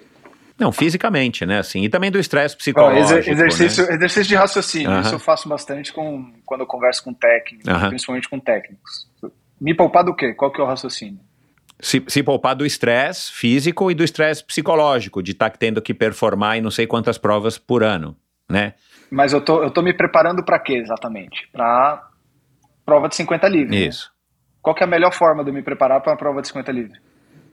Competindo as provas de 50 livre fazendo a prova de 50 livres. Uhum. Não existe eu me preparar para nadar uma prova que tem uma velocidade que eu preciso atingir, um número de braçadas que eu preciso atingir, uma frequência de braçadas, um índice de braçada, uma contagem de submerso, blá, blá, blá, não fazendo isso. Uhum. O treino só não, não, replica né, o que você precisa na competição. Né? Exato. Como que eu vou me preparar para um Ironman treinando numa esteira e numa bicicleta ergométrica? Cara, você tem que ir pra rua, você tem que fazer longão, você tem que acordar três horas da manhã, é. montar na sua bike lá pra. Sentir o vento na cara, o sol no pescoço. Exato. É. Que, aliás, esses caras são tudo doidos, meu. Pelo amor de Deus, eu não ia fazer isso. Não. Nossa, meu, como vocês conseguem, vai, vai? Vai, vai, ter um capítulo aqui mais pra frente que a gente Respeito, pode falar de, de triatlon, porque eu vi Respeito, numa live que você tinha uma bike de spinning atrás, né? Era uma ah, bike... tinha também, a gente tinha, é. a gente tinha em casa. É. Foi, já demos, já demos cabo disso aí também, não tem mais. o, Bruno, é, foi os 50 metros que te escolheu ou você que escolheu os 50 metros? Não, 50 metros me escolheu. Fui para onde eu tinha mais chance de ganhar. Eu costumo até brincar, às vezes eu falo que eu nem gosto de nadar, eu gosto de ganhar. Uhum. Sabe? É aquela coisa. Natação é um, convenhamos, natação baita esporte chato, né? De, de assistir. É, um esporte monótono para quem pratica, né? De assistir é, é mais legal, talvez. Extremamente é. monótono é. de se treinar, extremamente monótono de se assistir. Própria FINA, ISL, CBDA, sabe? Ninguém ainda conseguiu entender uma forma de tornar a natação mais interessante, ninguém achou uma forma de vender natação. Logo, é, atleta de natação não tem um potencial de ganho capital, sabe, nem sequer bom, eu acho. Então por que, que eu continuo fazendo essa porcaria, né? Porque eu gosto de ganhar, porque eu me sinto bem competindo e tendo sucesso na competição, entende-se que ganhar e ter sucesso é algo relativo, né? Varia de pessoa para pessoa. Do que é o seu sucesso pode não ser o meu sucesso. Mas eu gosto de, de sentir esse sucesso, eu gosto de ganhar, eu gosto de. Sabe, as pessoas perguntam, ah, você gosta de treinar? Fala, cara, às vezes sim, às vezes não. Só que treinar é o que eu preciso fazer para alcançar o meu objetivo. Exato, né? é. Então, sabe, legal, 50 livre é uma das provas mais legais eu tenho sorte de ter sido escolhido por essa prova. Mas se o caso fosse 800 livre, 400 medley também, eu vou pro pau, porque o negócio não é. O negócio não é. A, a galera confunde um pouco também, né? De falar assim: ah, você tem que ser feliz nadando, você tem que se sentir feliz nadando, você tem que. Cara, desculpa, eu fico feliz ganhando. Se eu tô nadando eu tô perdendo, tá uma merda. Ai, você tá sempre emburrado no treino. Fala, cara, eu não tô aqui para mostrar os dentes, não tô aqui para sorrir, eu tô aqui para trabalhar, eu tô aqui para me matar hoje no treino para conseguir ter sucesso mais na frente. Então, esse é um dos motivos, inclusive, que eu treino sozinho. Eu, eu não consigo treinar com outras pessoas. Eu tô ali tão, tão focado, tão preso no que eu tô fazendo, e eu sou tão metódico nas, na, nas, na minha execução diária que não, não dá para treinar com outra pessoa. E, enfim, galera, ah, você tem que ser feliz, você tem que se sentir bem, que não sei o quê. É, é até algo esquisito, né, que está acontecendo hoje em dia, que todo, tá todo mundo, é, é, existe, como é que eu vou falar isso sem me complicar agora? Meu Deus, já comecei falando, não tinha que ter começado a falar disso é um daqueles assuntos que você evita, né? Porque certeza que vai ter um, alguém que vai escutar e vai falar assim: cancela o Bruno, porque o Bruno. Mas é, é, meio isso, sabe? Hoje em dia tá todo mundo buscando conforto, tá todo mundo buscando bem-estar e que não sei o que. Cara, meu bem-estar, meu conforto, eu posso passar a temporada toda, seis meses, emburrado, puto da vida, indo e voltando do treino. Se eu chegar na competição principal e ganhar, e, sabe, e a, alcançar o meu objetivo tá tudo ótimo. Tá tudo ótimo. É, isso é Bernardinho, que pegou de Maquiavel também, sabe? Que os fins justificam os meios. Então, eu não tenho que estar feliz no treino, cara. Eu tenho que estar feliz na competição. O treino é pra doer. Gostei. Aliás, o, eu acho, eu já gravei com o Bernardinho. O Bernardinho acho que falou isso mesmo aqui, cara, na nossa conversa. Se eu não me engano, acho que ele citou Maquiavel. Preciso ouvir novamente. Ih, você pega Maquiavel, Nietzsche, é, Freud, você pega Sun Tzu, o, que você, o tanto de coisa que você consegue aprender lendo esse tipo de conteúdo e que você consegue realmente ver que tem uso prático no seu dia a dia é uma coisa louca. E outra coisa que eu falei outro dia também aqui, não lembro agora com qual convidado, o esporte, né, cara, ele surgiu é, da guerra, né, cara, da, dos soldados, da preparação física para você ser mais alto, mais forte, pular mais alto, correr mais longe, mais rápido e sítios, sítios altos fortes, né, né, que é o né? lema olímpico. Tá? Até até isso os caras mexeram. Sítios, você viu que mudaram o lema olímpico agora em 2021, né? Não, não vi. Se eu vi, não me recordo. Então, inclusive, você vai ter que mudar a tua tatu. me, me recuso, me recuso, desculpa, me recuso. Até isso, até isso. Era sitius altius fortius. Então, quer dizer, em, em grego, né? Mas é mais rápido, maior, maior de mais alto, né, isso, né? Maior, é, isso. Mais, e mais forte. E mais forte. Agora os caras colocaram, é, eu não sei qual é a palavra em grego, mas é, é Sitius, Altius, Fortius e Together, juntos. Eita! Mas o que, que, tem a ver o cu com as calças, amigo? O que, que, tem a ver mais alto, mais rápido, mais forte junto? Junto do quê, mano? Junto de quem? Sabe? É esporte, você não quer ficar junto, você quer se separar, você quer estar tá na frente, você quer ir adiante, você quer ser mais forte. Sabe? É, sei lá, sei lá, é. Tem, tem alguns conceitos modernos aí que eu ainda tenho dificuldade de absorver e que. E Muitos deles é onde justamente conflita com o meu entendimento de, do esporte de alto rendimento, do esporte competitivo. E, e, é aquela coisa também, né? Esporte é legal pra caramba, esporte é uma ferramenta de inclusão, assim, sensacional, das melhores que existem. Só que o esporte competitivo, ele não é inclusivo, ele é exclusivo. Para para pensar, conceitualmente, o esporte competitivo ele é exclusivo, ele não é inclusivo. O esporte ali social, né, já diz o nome esporte de inclusão, tudo mais, como usado como ferramenta educacional, ferramenta social, tudo mais. O que eu acredito que que uma das melhores ferramentas educacionais e inclusivas que existe é justamente o esporte. Aí sim, é um esporte de inclusão, serve para trazer todos juntos e tudo mais. Mas o esporte competitivo ele é exclusivo. Então, a, a, a, função, não a função, mas a ideia do esporte competitivo é justamente você se separar dos do demais, né? você exato. se é. separar dos demais. Então, isso, isso é ponto de partida para um exercício de reflexão sobre alto rendimento, sobre competitividade, sobre como que, é, puxando o assunto que eu já falei aqui, como que a profissionalização precoce de crianças que pretendem ser atletas, né, como que como que a introdução precoce de crianças a esse meio competitivo pode ser danoso ao desenvolvimento social de caráter, né, é, dessas crianças e, enfim, só uma reflexão boa de se fazer. Interessante. Cara, você descobriu a natação é, muito jovem. Quando você assistiu os Jogos de Sydney, você teve essa essa vontade desenvolveu em você, acendeu essa chama de, pô, eu quero ser um nadador olímpico? Ali eu já, ali eu já nadava um bom tempo. Então, então, mas de onde que vem, cara, esse gosto pela natação, assim? Por que que você acha que, que você... Não, eu, eu acabei de te falar sobre isso. Não é gosto pela natação. Você queria ganhar, mas por que a natação e não o futebol, por exemplo, ou boxe, que eu sei que você gostava, ou um jiu-jitsu, que você Porque gosta? Porque eu era péssimo jogando bola. Entendi. Se eu fizesse, se eu se eu fosse, se eu achasse fácil marcar gol, eu tinha sido jogador, jogador de futebol. É, se eu tivesse tido sucesso né, em outros esportes quando criança, eu teria ido para outros esportes. Eu, meus pais, que nem, mais uma vez, né, extremamente privilegiado de ter tido pais que entendessem a importância do esporte na vida da criança. Né? Então, então eu sempre pratiquei diversos esportes, diversos esportes. Eu surfava, andava de bicicleta, praticava artes marciais, fute, futsal, né? Futsal, vôlei, handball, basquete, fiz de tudo. E natação era o esporte que eu ia para competição, eu tinha uma facilidade, né? Então já se identificava um certo potencial, uma facilidade minha de entender a natação, entender o gesto específico, a mecânica da natação.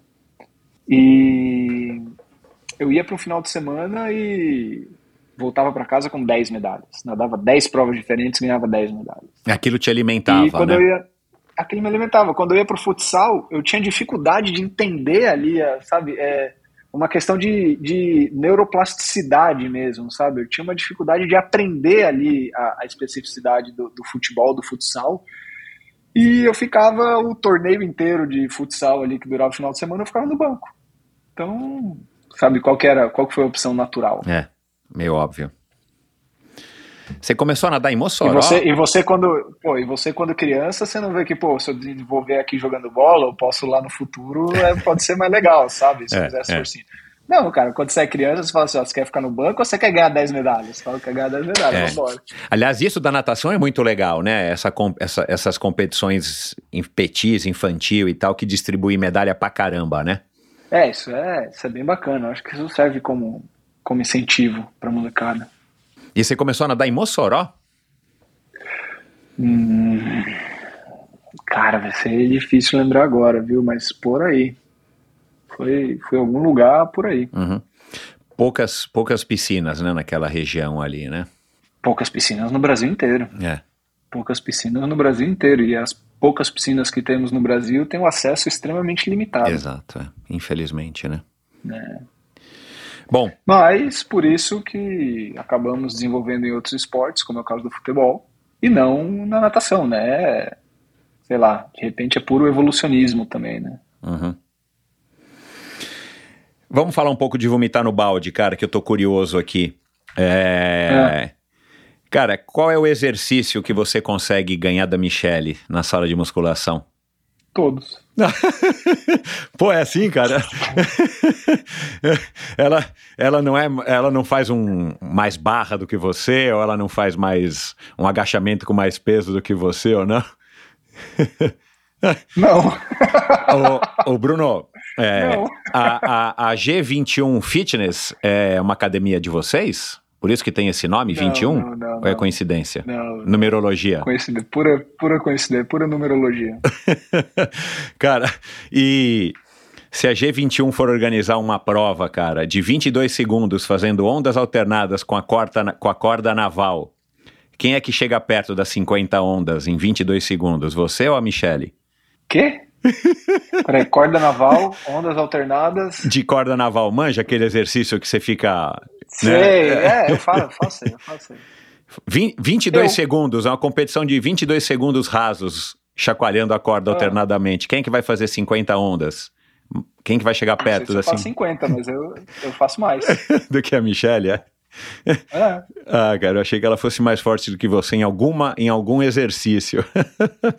Por ela ter sido Miss não, Fitness. Cara. Não, não. Até porque até porque tem uma diferença aí de de powerlifting para fisiculturismo, né? Aham. Uhum. É Aliás, verdade. powerlifting para bodybuilding. Para bodybuilding, é. Agora, qual que é o exercício na, na, na, sala de musculação que você levanta mais peso ou, ou que, você, que você curte mais fazer, que você vai, faz melhor? Cara, ontem eu agachei 162 quilos para duas. Agachamento completo. Caramba, meu. Isso aí, para quem para quem levanta peso, né? Então foram foi 162 para duas high bar é, com sapatilha sem cinto e sem sleeve. Caramba, você chega a usar sapatilha e tudo, cara. Faz um negócio sapatilha. valendo mesmo. Sapatilha, é. Mas eu, eu gosto muito de levantamento olímpico, cara. O meu segundo esporte hoje em dia é o que eu. O dia que eu não nadar é o que eu vou fazer por hobby. Que legal, cara. É levantamento olímpico. Então, clean, jerk, agachamento, sabe, terra, é, tudo que tudo que engloba o levantamento eu gosto muito.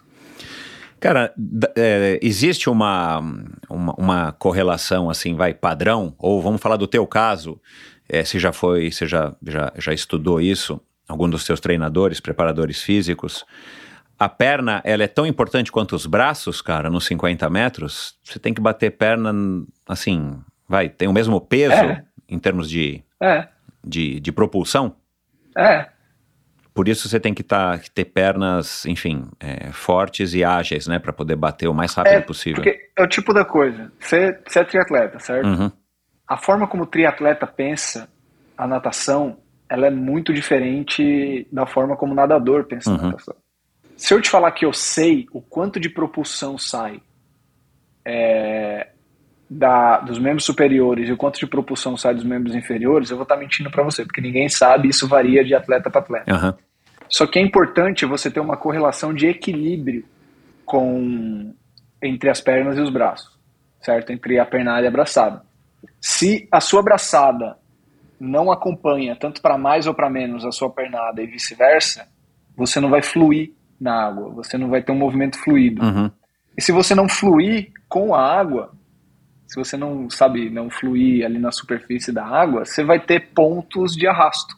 Então, o importante é você criar essa correlação de equilíbrio onde você maximize a propulsão e minimize o arrasto.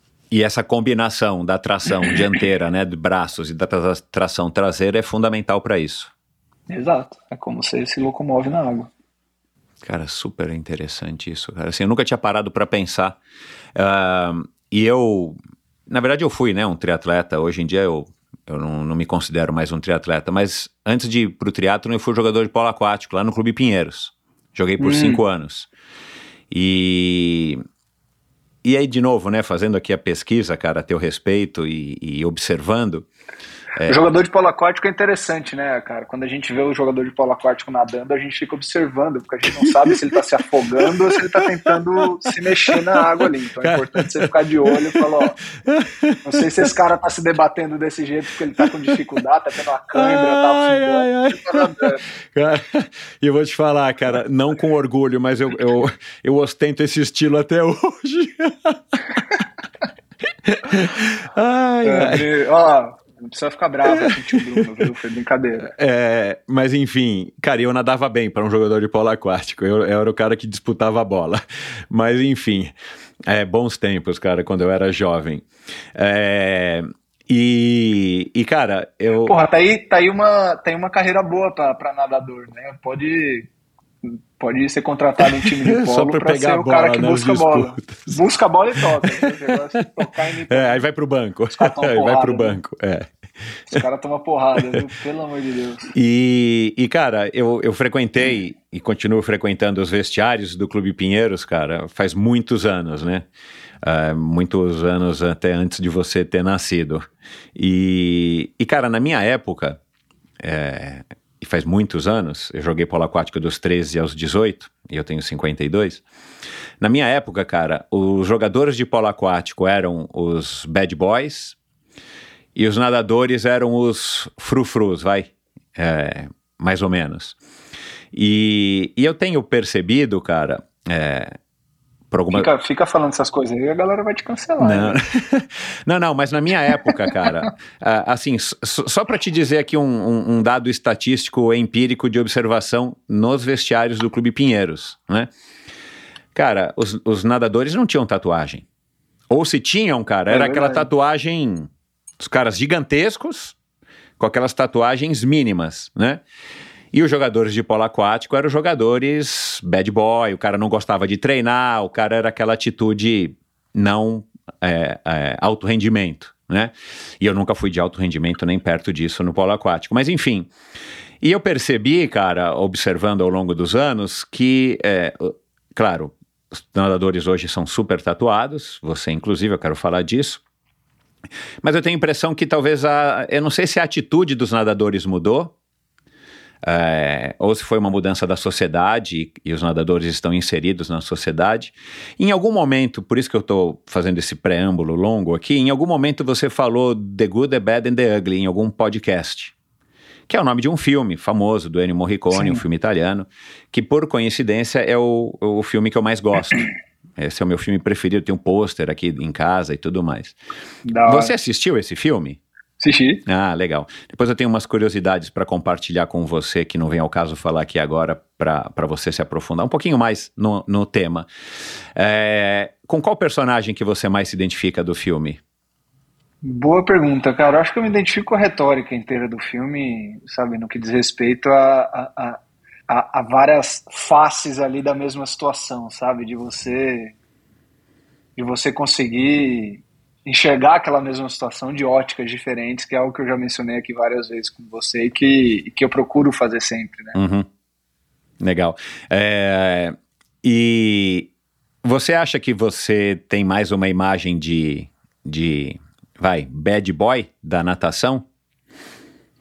Com o teu corpo todo tatuado, né? Com tatuagens... Ah, sei lá.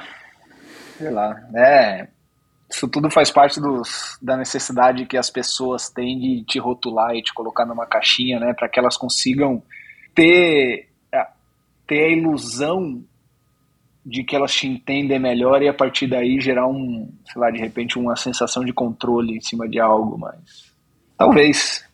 Talvez é engraçado. Mas já te rotularam porque... disso? Não, não digo a imprensa, assim, mas sei lá, sempre, companheiros sempre, de natação, olha lá, eu, eu, eu, não li nada Twitter, e, e, eu achei isso. Twitter é uma desgraça para isso. Twitter é... é verdade. Twitter é o mundo disso.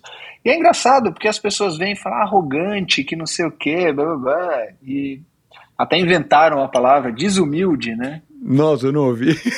É, então. Desumilde. Aí, é. Você dá até uma.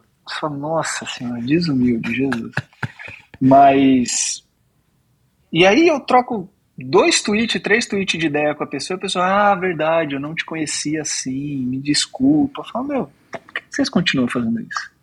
Sabe, como, como que você pode se julgar uma pessoa tão instruída, né, uma pessoa tão... Qual que era a palavra da moda, gente? Que tava na moda, todo mundo falava isso. É... Esqueci.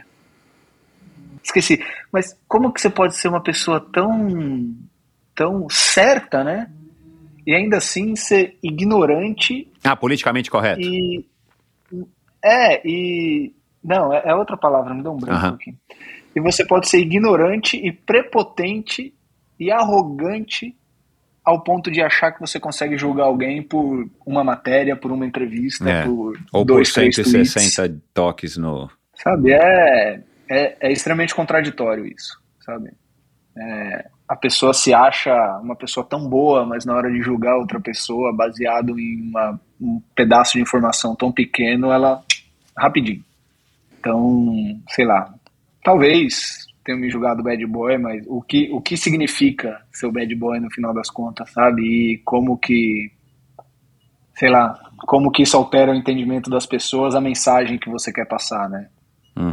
Então, imagino que sim, porque é a escolha fácil, né? É a escolha preguiçosa você olhar para uma pessoa com tatuagem, você olhar para uma pessoa que não está fazendo força para ser o Zé da galera, para ser o namoradinho, o garoto capricho do Brasil, sabe? Porque, cara, você vê muito atleta também que, perdão meu francês, que puta que pariu, os caras fazem mais força para vender o personagem do que para treinar, se preparar e dar resultado e competir.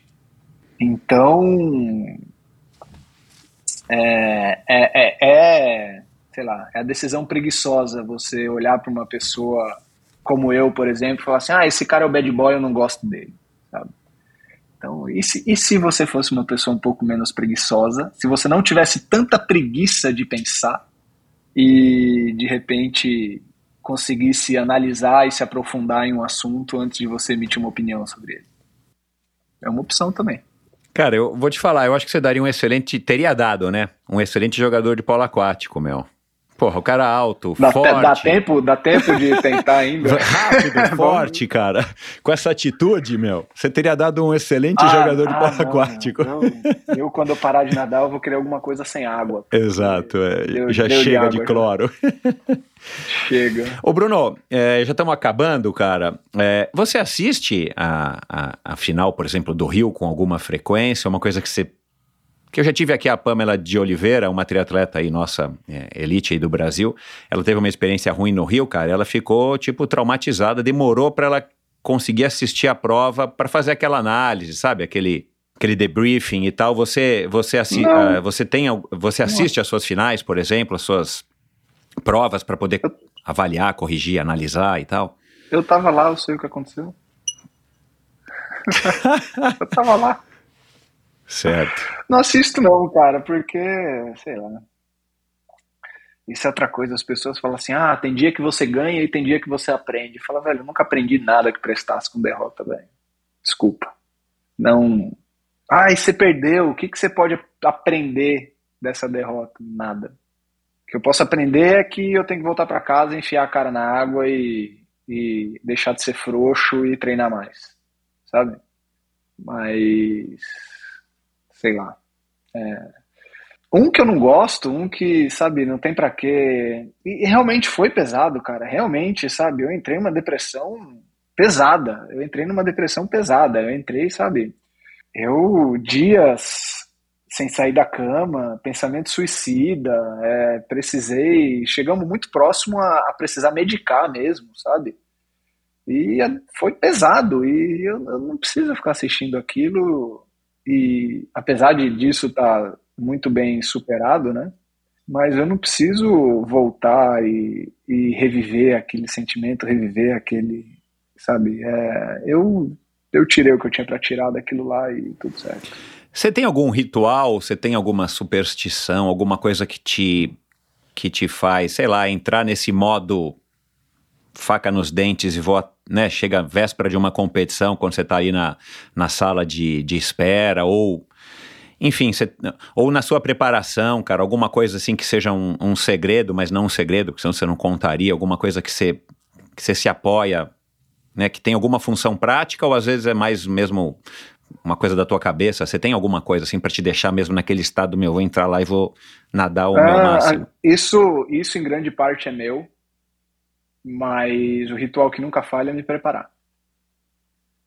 Então, quando eu treino, quando eu cuido da minha alimentação, quando eu cuido do meu descanso, quando eu cuido da minha, sabe, do meu gerenciamento de estresse, quando eu cuido da minha recuperação, quando eu cuido do meu, do meu bem-estar, é, a coisa funciona. Então, esse ritual não tem, não tem falha. Agora, escutar música, dar três pulinhos, fazer sinal da cruz, isso aí serve para nada. Isso aí serve para você, que nem eu falei aqui, isso serve para você ter uma ilusão de controle em algo, mas controle real mesmo é quando você se prepara. Inclusive, preparação para mim significa estudar o meu esporte, ser realmente aí um PhD do meu esporte.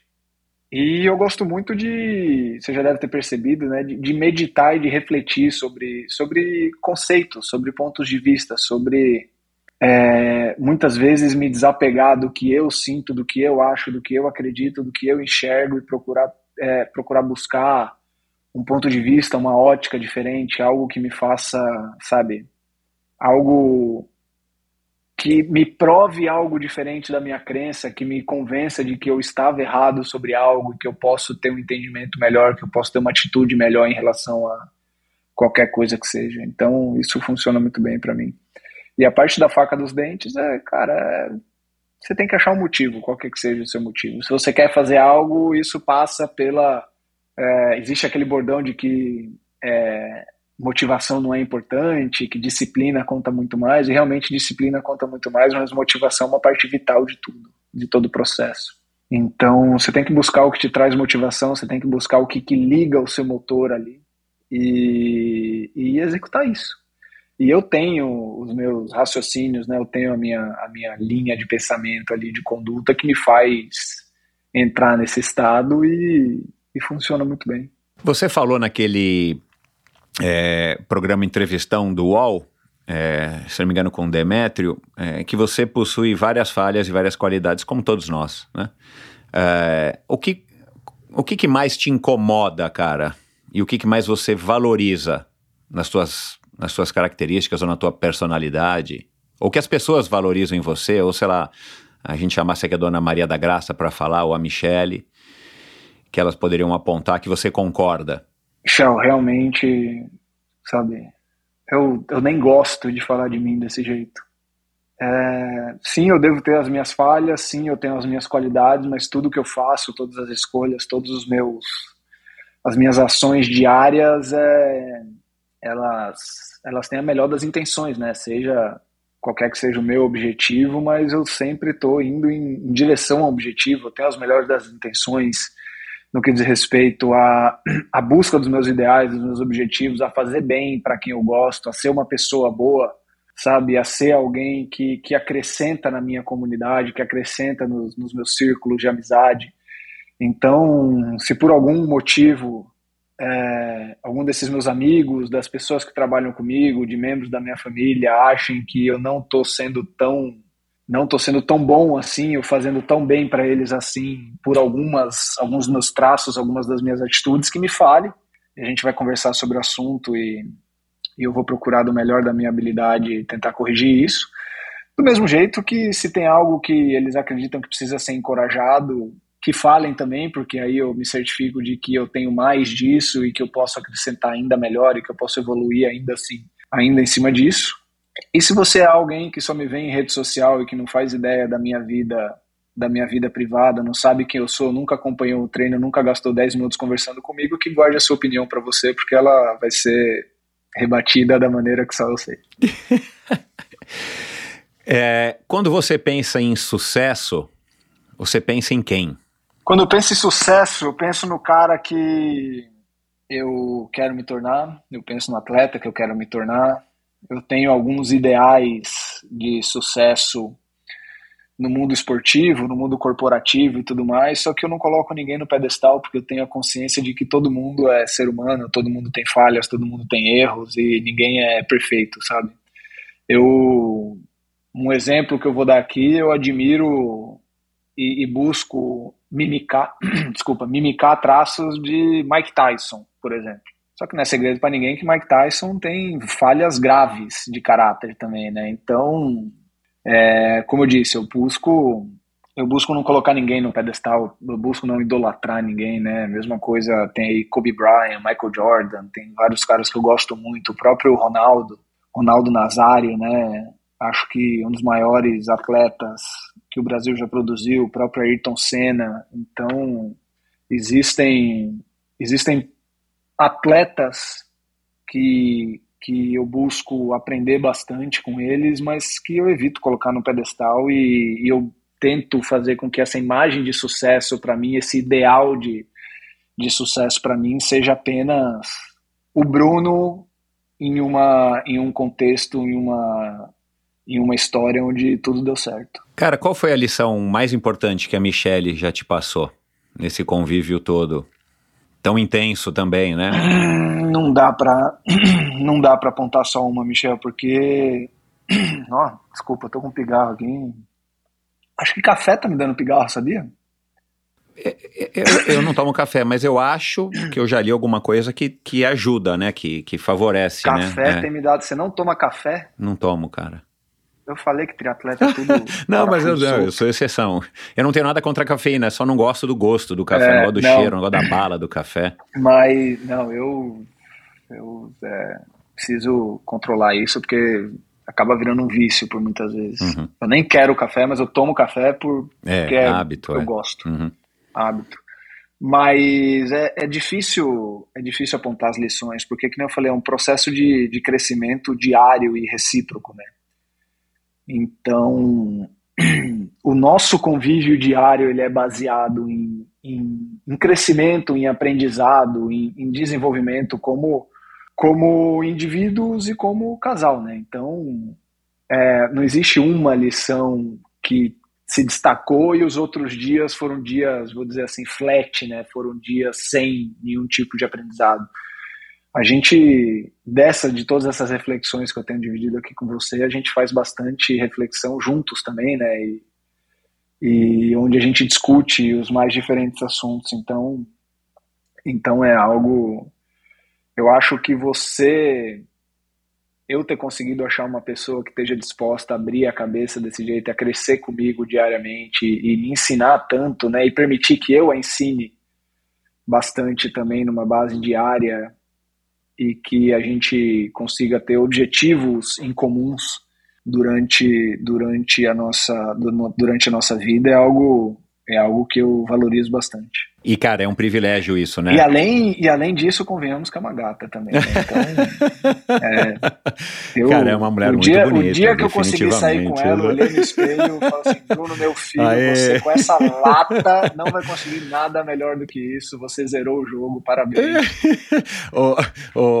além, de, além disso, é uma mulher inteligentíssima, então... educada. Então, realmente, eu, eu preciso. O dia, que, o dia que eu me for desse plano, eu vou me encontrar com com, com o criador e perguntar o que, que eu fiz para merecer tanto.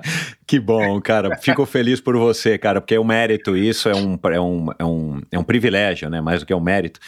E, e ela ainda é 10 anos mais velha do que você, ou sei lá quanto, né? Nove. Nove. Nove.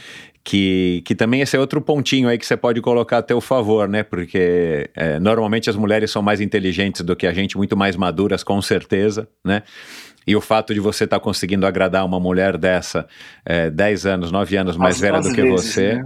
você. Você vê, você vê, você imaginar os bailes que eu tô de vez em quando. É, é bom. Mas, oh, oh, seguindo aí no, no, que a gente acabou de falar aqui da, é, da relação das pernas com os braços, cara, a gente precisa escolher os nossos parceiros de vida, e aí não precisa ser mulher, pode ser homem, pode ser mulher, o que for mas que sejam motorzinhos de polpa, de preferência, né, cara? Porque faz a gente deslanchar um pouco mais rápido, sem atrito na água, né? Ou com menos atrito.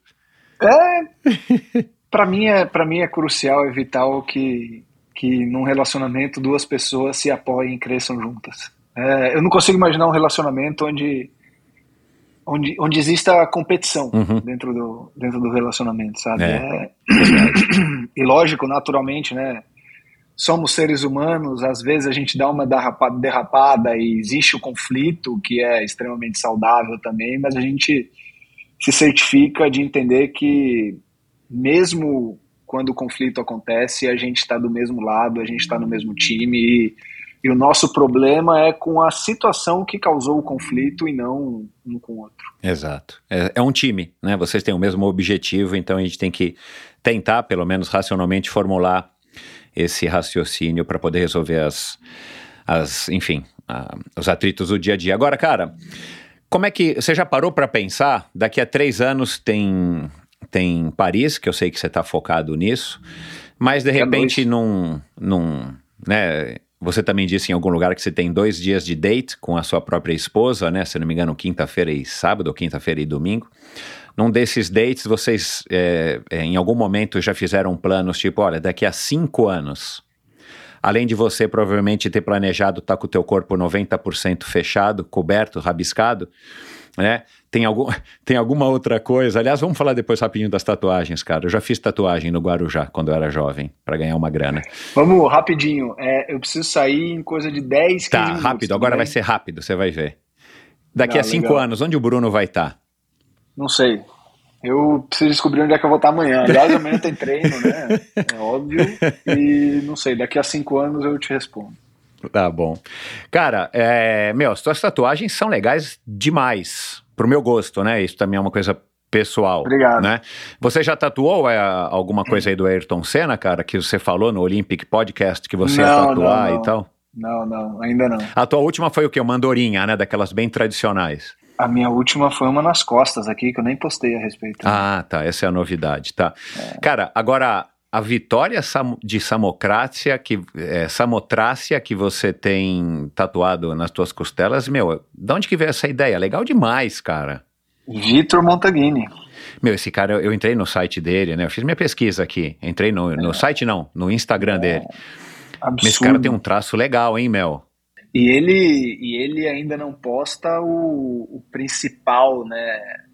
É, não sei como chamar, mas é, o principal estilo dele e, e, as criações dele não são nem a tatuagem, né? Isso ele nem posta. Isso isso está restrito à galeria dele, que inclusive vai inaugurar agora em, em setembro, no, em São Paulo, e é onde ele expõe. Ele nem sequer expõe o, as obras principais dele no, no, no Instagram, né? Uhum. O Vitor é, Vitor é um cara que, meu, uma conversa de meia hora com ele é uma experiência de vida, né? E, que legal, meu. E é quase como se ele fizesse tatuagem, sabe? É, é, quase como se tatuagem não fosse o principal dele, assim, porque a, o, o espectro artístico do cara é, é, tão imenso, é tão gigante que, que, que tatuagem é algo tão pequeno Uau. no meio disso tudo.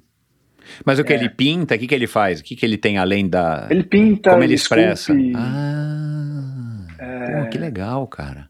É muito louco. É muito louco. Cara, é, eu vi que você tem um, um, Goku, Goku, não sei como é que fala, você tem tubarão, você tem tigre, você tem a, a samotrácia, né? É, você tem algum, você tem algum, já que você tem essa relação com ele, você tem algum, é, alguma das suas tatuas foi freehand e você falou, cara, faz aí o que você tiver afim? Já teve isso? Foi, a, a onda no, no, meu peito ele nem sequer desenhou, ele foi direto na agulha. Caraca, meu, que legal, meu, eu admiro demais, meu. É, então. Caraca, cara, que bacana. E você vai fechar mesmo 90% do, do corpo? Sei lá. quando eu fiz uma, quando eu fiz a minha primeira, eu só queria fazer uma. é assim, cara. Eu, eu, eu parei nas duas, cara, e ninguém acredita que eu parei e agora parei mesmo, mas é, é, é dizem que é assim, né, cara? Minha filha mais velha que o diga. É, cara, é, você também é, é, é, roqueiro, né? Eu vi um post teu no show do Kiss, você tirou uma selfie com o Sebastian Bach. Isso, também, isso aí também tem a ver, né, cara, com essa, com essa atitude all-in, com essa agressividade necessária para nadar 50 metros. Ou não? Ah, sei lá, eu gosto de rock. O que, que você tá ouvindo hoje, assim, de mais legal? Ou mais, o que tá tocando mais aí no teu celular, no teu iPhone? Ó, abri meu iTunes aqui, Babes in Toyland. Caraca, meu, eu não acredito, cara. Peace in Factory? Não. Ouve esse disco, meu. Eu não sei como é que elas estão hoje, mas meu Deus do céu, meu. Peace in Factory é. é... Eu tenho o disco aqui, comprei importado aqui há muitos anos no, no Brasil. É, Fontanelli. Era a música que eu tava escutando. Caraca, meu. Bom, quem não conhece, vai lá e dá uma ouvidinha. Eu vou colocar também um link Babes aqui. Caramba, meu. Muito. Caramba, essa você foi. Viu? E para acabar agora aqui, só falta mais um, um, duas perguntas, vai. Cara, é, você já deu entrada aí no financiamento para uma Triumph Rocket 3? A hora que você se aposentar? Você falou em algum podcast que você vai começar a entrar, dar entrada num financiamento, que depois que você se aposentar, você quer andar de moto pra caramba, cara. A tua moto, o que, que é? Uma Triumph? Teu sonho de consumo? Cara, não sei, porque primeiro de tudo eu preciso aprender a andar de moto. Né? Ah, não sabe, cara. Andar, eu nunca aprendi a andar de moto justamente porque não é algo que eu ia fazer, né? Meu, Puta, você tá desde os 11 aí, na natação, eu tenho, né? Sério. Eu tive colega, eu tive colega que caiu manobrando a moto no estacionamento do prédio, é. quebrou a mão e ficou ah, meses fora é, d'água. Você não, não pode se dar esse luxo. É cirurgião, é, cirurgião. É perigoso. Então, então eu vou ter que eu vou ter que fazer a, a tentativa de tudo, mas eu, eu gosto. Mas eu qual gosto que é o estilo de moto que você gosta? Assim, qual a moto que você para no semáforo, vê a moto e que você fala, essa eu acho legal? É mais de velocidade, igual você, ou você prefere uma estradeira, uma enduro? Cara, uma eu, naked? Eu acho muito legal, eu acho muito legal as cruisers. Gosto muito, sabe? Eu gosto da ideia de sentar ali confortável na moto, mais sentadinho e só de boa, entendeu? Uhum. Até porque se eu subo em cima de uma R6, eu acho que o risco de vida é grande. Cara, Justamente por gostar muito de velocidade, então, eu acho que eu é, não vou poder. É comprar, eu não vou poder subir em cima de uma Kawasaki, de uma R1, de uma Hayabusa, não vai rolar. Ainda mais depois de ouvir Babies in Toyland, cara, não é uma boa combinação. Não, não vai ser bacana. Então o estilo é por a, é, comprar uma Harley ou uma, uma, uma Goldwing, pôr a gata Michelle atrás, uma Indian, aí, ótimo, exato. e pôr uma gata Michelle atrás e sair rodando aí pela Route 66. Ah, que clichê, né? É. Cara, para acabar, é, eu vou te falar nove nomes e eu gostaria que você fizesse um. desse o seu parecer, a sua opinião, uma, uma frase breve a respeito de cada um deles, com a primeira coisa que lhe veio à cabeça. Ah. Michelle Lenhardt. Companheira. Ayrton Senna. Herói. E Muhammad Ali. Não tem difícil com a palavra porque eu não tenho a proximidade, mas não consigo. Não consigo. A Ana Marcela. Muhammad Ali, Ana Marcela é heroína, cara. Ana Marcela é completamente 100% absolutamente foda. Começamos do mesmo ponto de partida e hoje ela tá aí. Acho que Ana Marcela eu consigo definir como orgulho, cara, porque eu tenho orgulho dessa menina. Eu conheci essa menina, uma coisinha pequenininha, rechonchudinha, gordinha, assim, coisa mais fofa, vontade de morder a bochecha.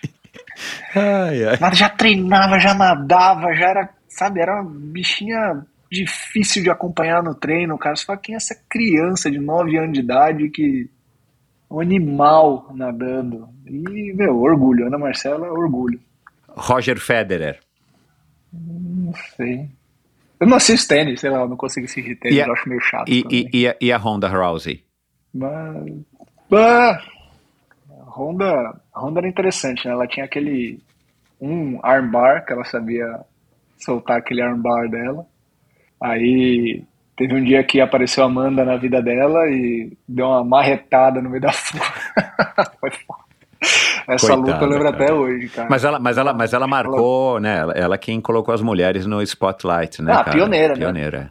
Ronda Rousey, e tinha esse instinto meio Mike Tyson, né, cara? De ir lá e acabar com a é. luta rápido que eu quero ir embora. É, e o, só porque você entrou direto na, na Honda, né? Mas o Federer é, é, Federer é uma referência, um dos melhores do mundo no que ele, no que ele faz, é histórico, né? Eu escolhi só ele. que eu não consigo emitir uma opinião, eu não consigo emitir uma opinião sobre o Federer porque é, eu, não, eu, não, assisto tênis, eu não tenho interesse em assistir tênis, uhum. então acho que é, Mas... fica até injusto eu é, eu, eu, eu, eu escolhi ele, ele porque você é, não fez um post sobre ele, você fez um post uma vez sobre a Ronda, você fez um post sobre o Mohamed, por isso que eu peguei. Mas o Federer, por conta da longevidade dele, né, cara, e dessa paixão que é. ele tem pelo tênis, que ele não ah, larga o quer osso. Longevidade, longevidade, Nicolas Santos. Essa é a minha referência de longevidade. Porra, também. LeBron, LeBron James. James. É que você já é. fez post sobre Mas a, ele. É, e aí, e aí a Honda é pioneira. É. E o César Cielo? César pioneiro também. É, César teve um resultado muito importante, que foi o ouro dele de Pequim, que abriu portas para a natação. E eu acho que existe existe a natação antes e depois do daquele 50 livre em 2008. Natação brasileira. Uhum. Arnold Schwarzenegger. Run to the chopper. Você fez um post também sobre ele, sobre o Exterminador, enfim. É. Ah, cara, não sei. Não sei. É, é interessante essa, essa coisa do Arnold, ele ter sido campeão mundial de, sabe, Mr. Olímpia diversas vezes e depois ter sido governador e ter sido estrela de cinema. Então, é, eu admiro pessoas que têm essa capacidade de realização, de execução.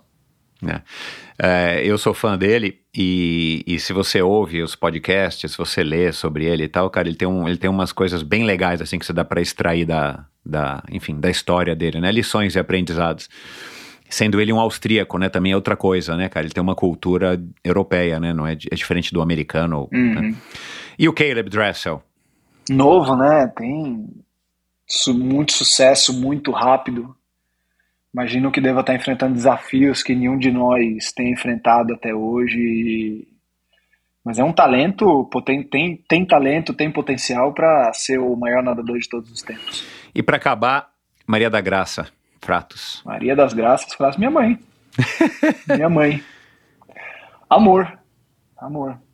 É, é, maior manifestação e expressão de amor que, que eu posso sentir na minha vida é, é o sentimento que minha mãe tem em relação a mim. Você está correspondendo às expectativas dela? Não sei, cara. Não sei. Eu espero que ela não tenha tantas expectativas em relação a mim, até porque você ter expectativas sobre qualquer outro ser humano é, é meio caminho andado pra você se frustrar, né? É verdade. É isso Mas... aí, cara, é verdade. eu, eu espero que eu esteja respeitando esse amor e essa dedicação dela à altura. Bacana. Bruno, finito, cara. Vai lá partir pro teu compromisso. Muito obrigado, cara. Adorei. Sensacional. Vou colocar aqui tuas redes sociais e, e, e vários links aqui no, no episódio de hoje para quem quiser é, conhecer um pouquinho mais, inclusive sobre o Vitor, que você falou tão bem, estou eu aqui super curioso. E é isso, cara. Um forte abraço, boa sorte nessa tua trajetória no resto do ano e bastante sucesso para você e para Michele. Valeu, Michel. Obrigado, prazer. Papo bom. Um abraço, cara. Valeu. Um abraço.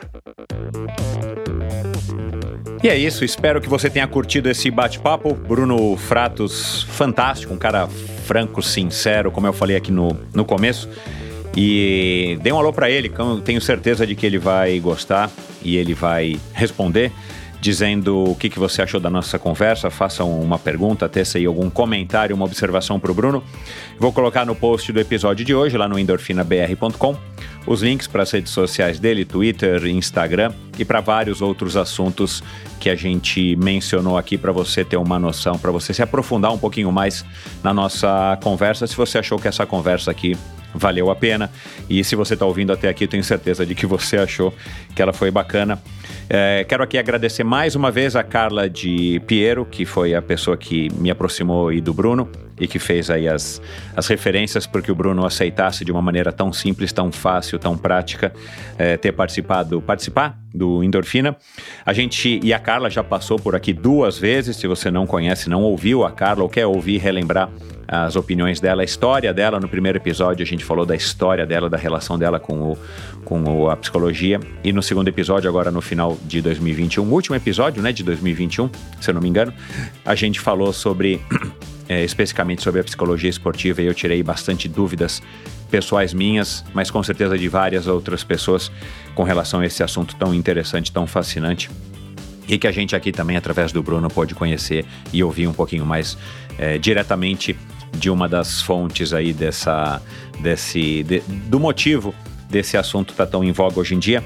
Se você curtiu essa conversa e quiser ouvir conversas legais com outros nadadores, uh, tem o Dja Madruga, tem Luiz Lima, tem o José Belarmino, mais recente, acabei esquecendo de falar isso com o Bruno, que foi um super nadador e que acabou migrando aí depois da aposentadoria para o triatlo e hoje é um super triatleta amador. Uh, a Pamela de Oliveira, que eu cheguei a citar aqui, né, que é uma triatleta, também tem uma história muito legal, uma atleta olímpica, o Bernardinho, que já passou por aqui, também como o Nauber Bittencourt já passou por aqui, eles que são ambos ciclistas aí amadores super é, animados e dedicados e, e, enfim, com opiniões muito legais.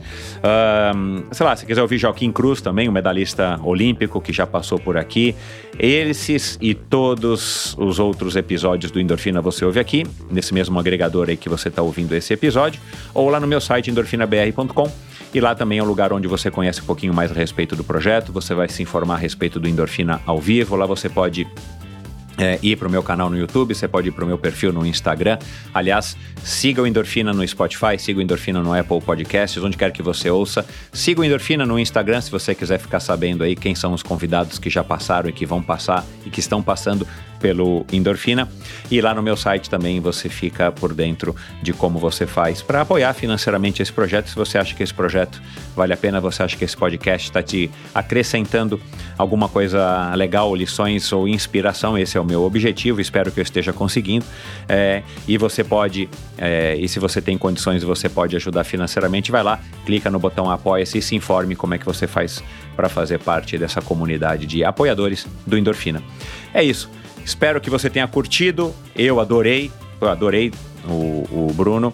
E saiba que no próximo episódio, o episódio aqui também já está gravado, eu estou gravando aí com uma antecedência, o próximo episódio do Endorfina tá fantástico, você não perde por esperar. Então até o próximo, um grande abraço, valeu. Inovação, tecnologia e design esses são os preceitos por trás de cada uma das bicicletas produzidas pela Scott, uma marca fundada há mais de meio século, responsável pela concepção de modelos emblemáticos no universo do ciclismo competitivo, desde a mítica Scott Scale até a desejada Scott Spark, a full suspension mais bem sucedida em provas de cross-country mundo afora, feita para vencer corridas. E não é por acaso que se tornou a escolha do campeão mundial Nino Schurter, o agora recordista de vitórias na Copa do Mundo de Mountain Bike. Essas e outras máquinas estão disponíveis nas revendas autorizadas Scott em todo o país. Siga arroba Scott underline Bike underline Brasil. Vou repetir, Scott S-C-O-T-T underline Bike underline Brasil. Obrigado por ouvir esse episódio do Endorfina. Acesse o endorfinabr.com Vá no post do episódio de hoje para conhecer um pouco mais sobre o meu convidado e alguns assuntos abordados em nossa conversa. Lá você ainda encontra todos os episódios do Endorfina. Siga o Endorfina BR no Instagram e confira imagens inéditas e inusitadas dos meus convidados. Participe enviando comentários e sugestões. Se você curtiu, colabore assinando o Endorfina no seu agregador de podcasts preferido e compartilhando com seus amigos.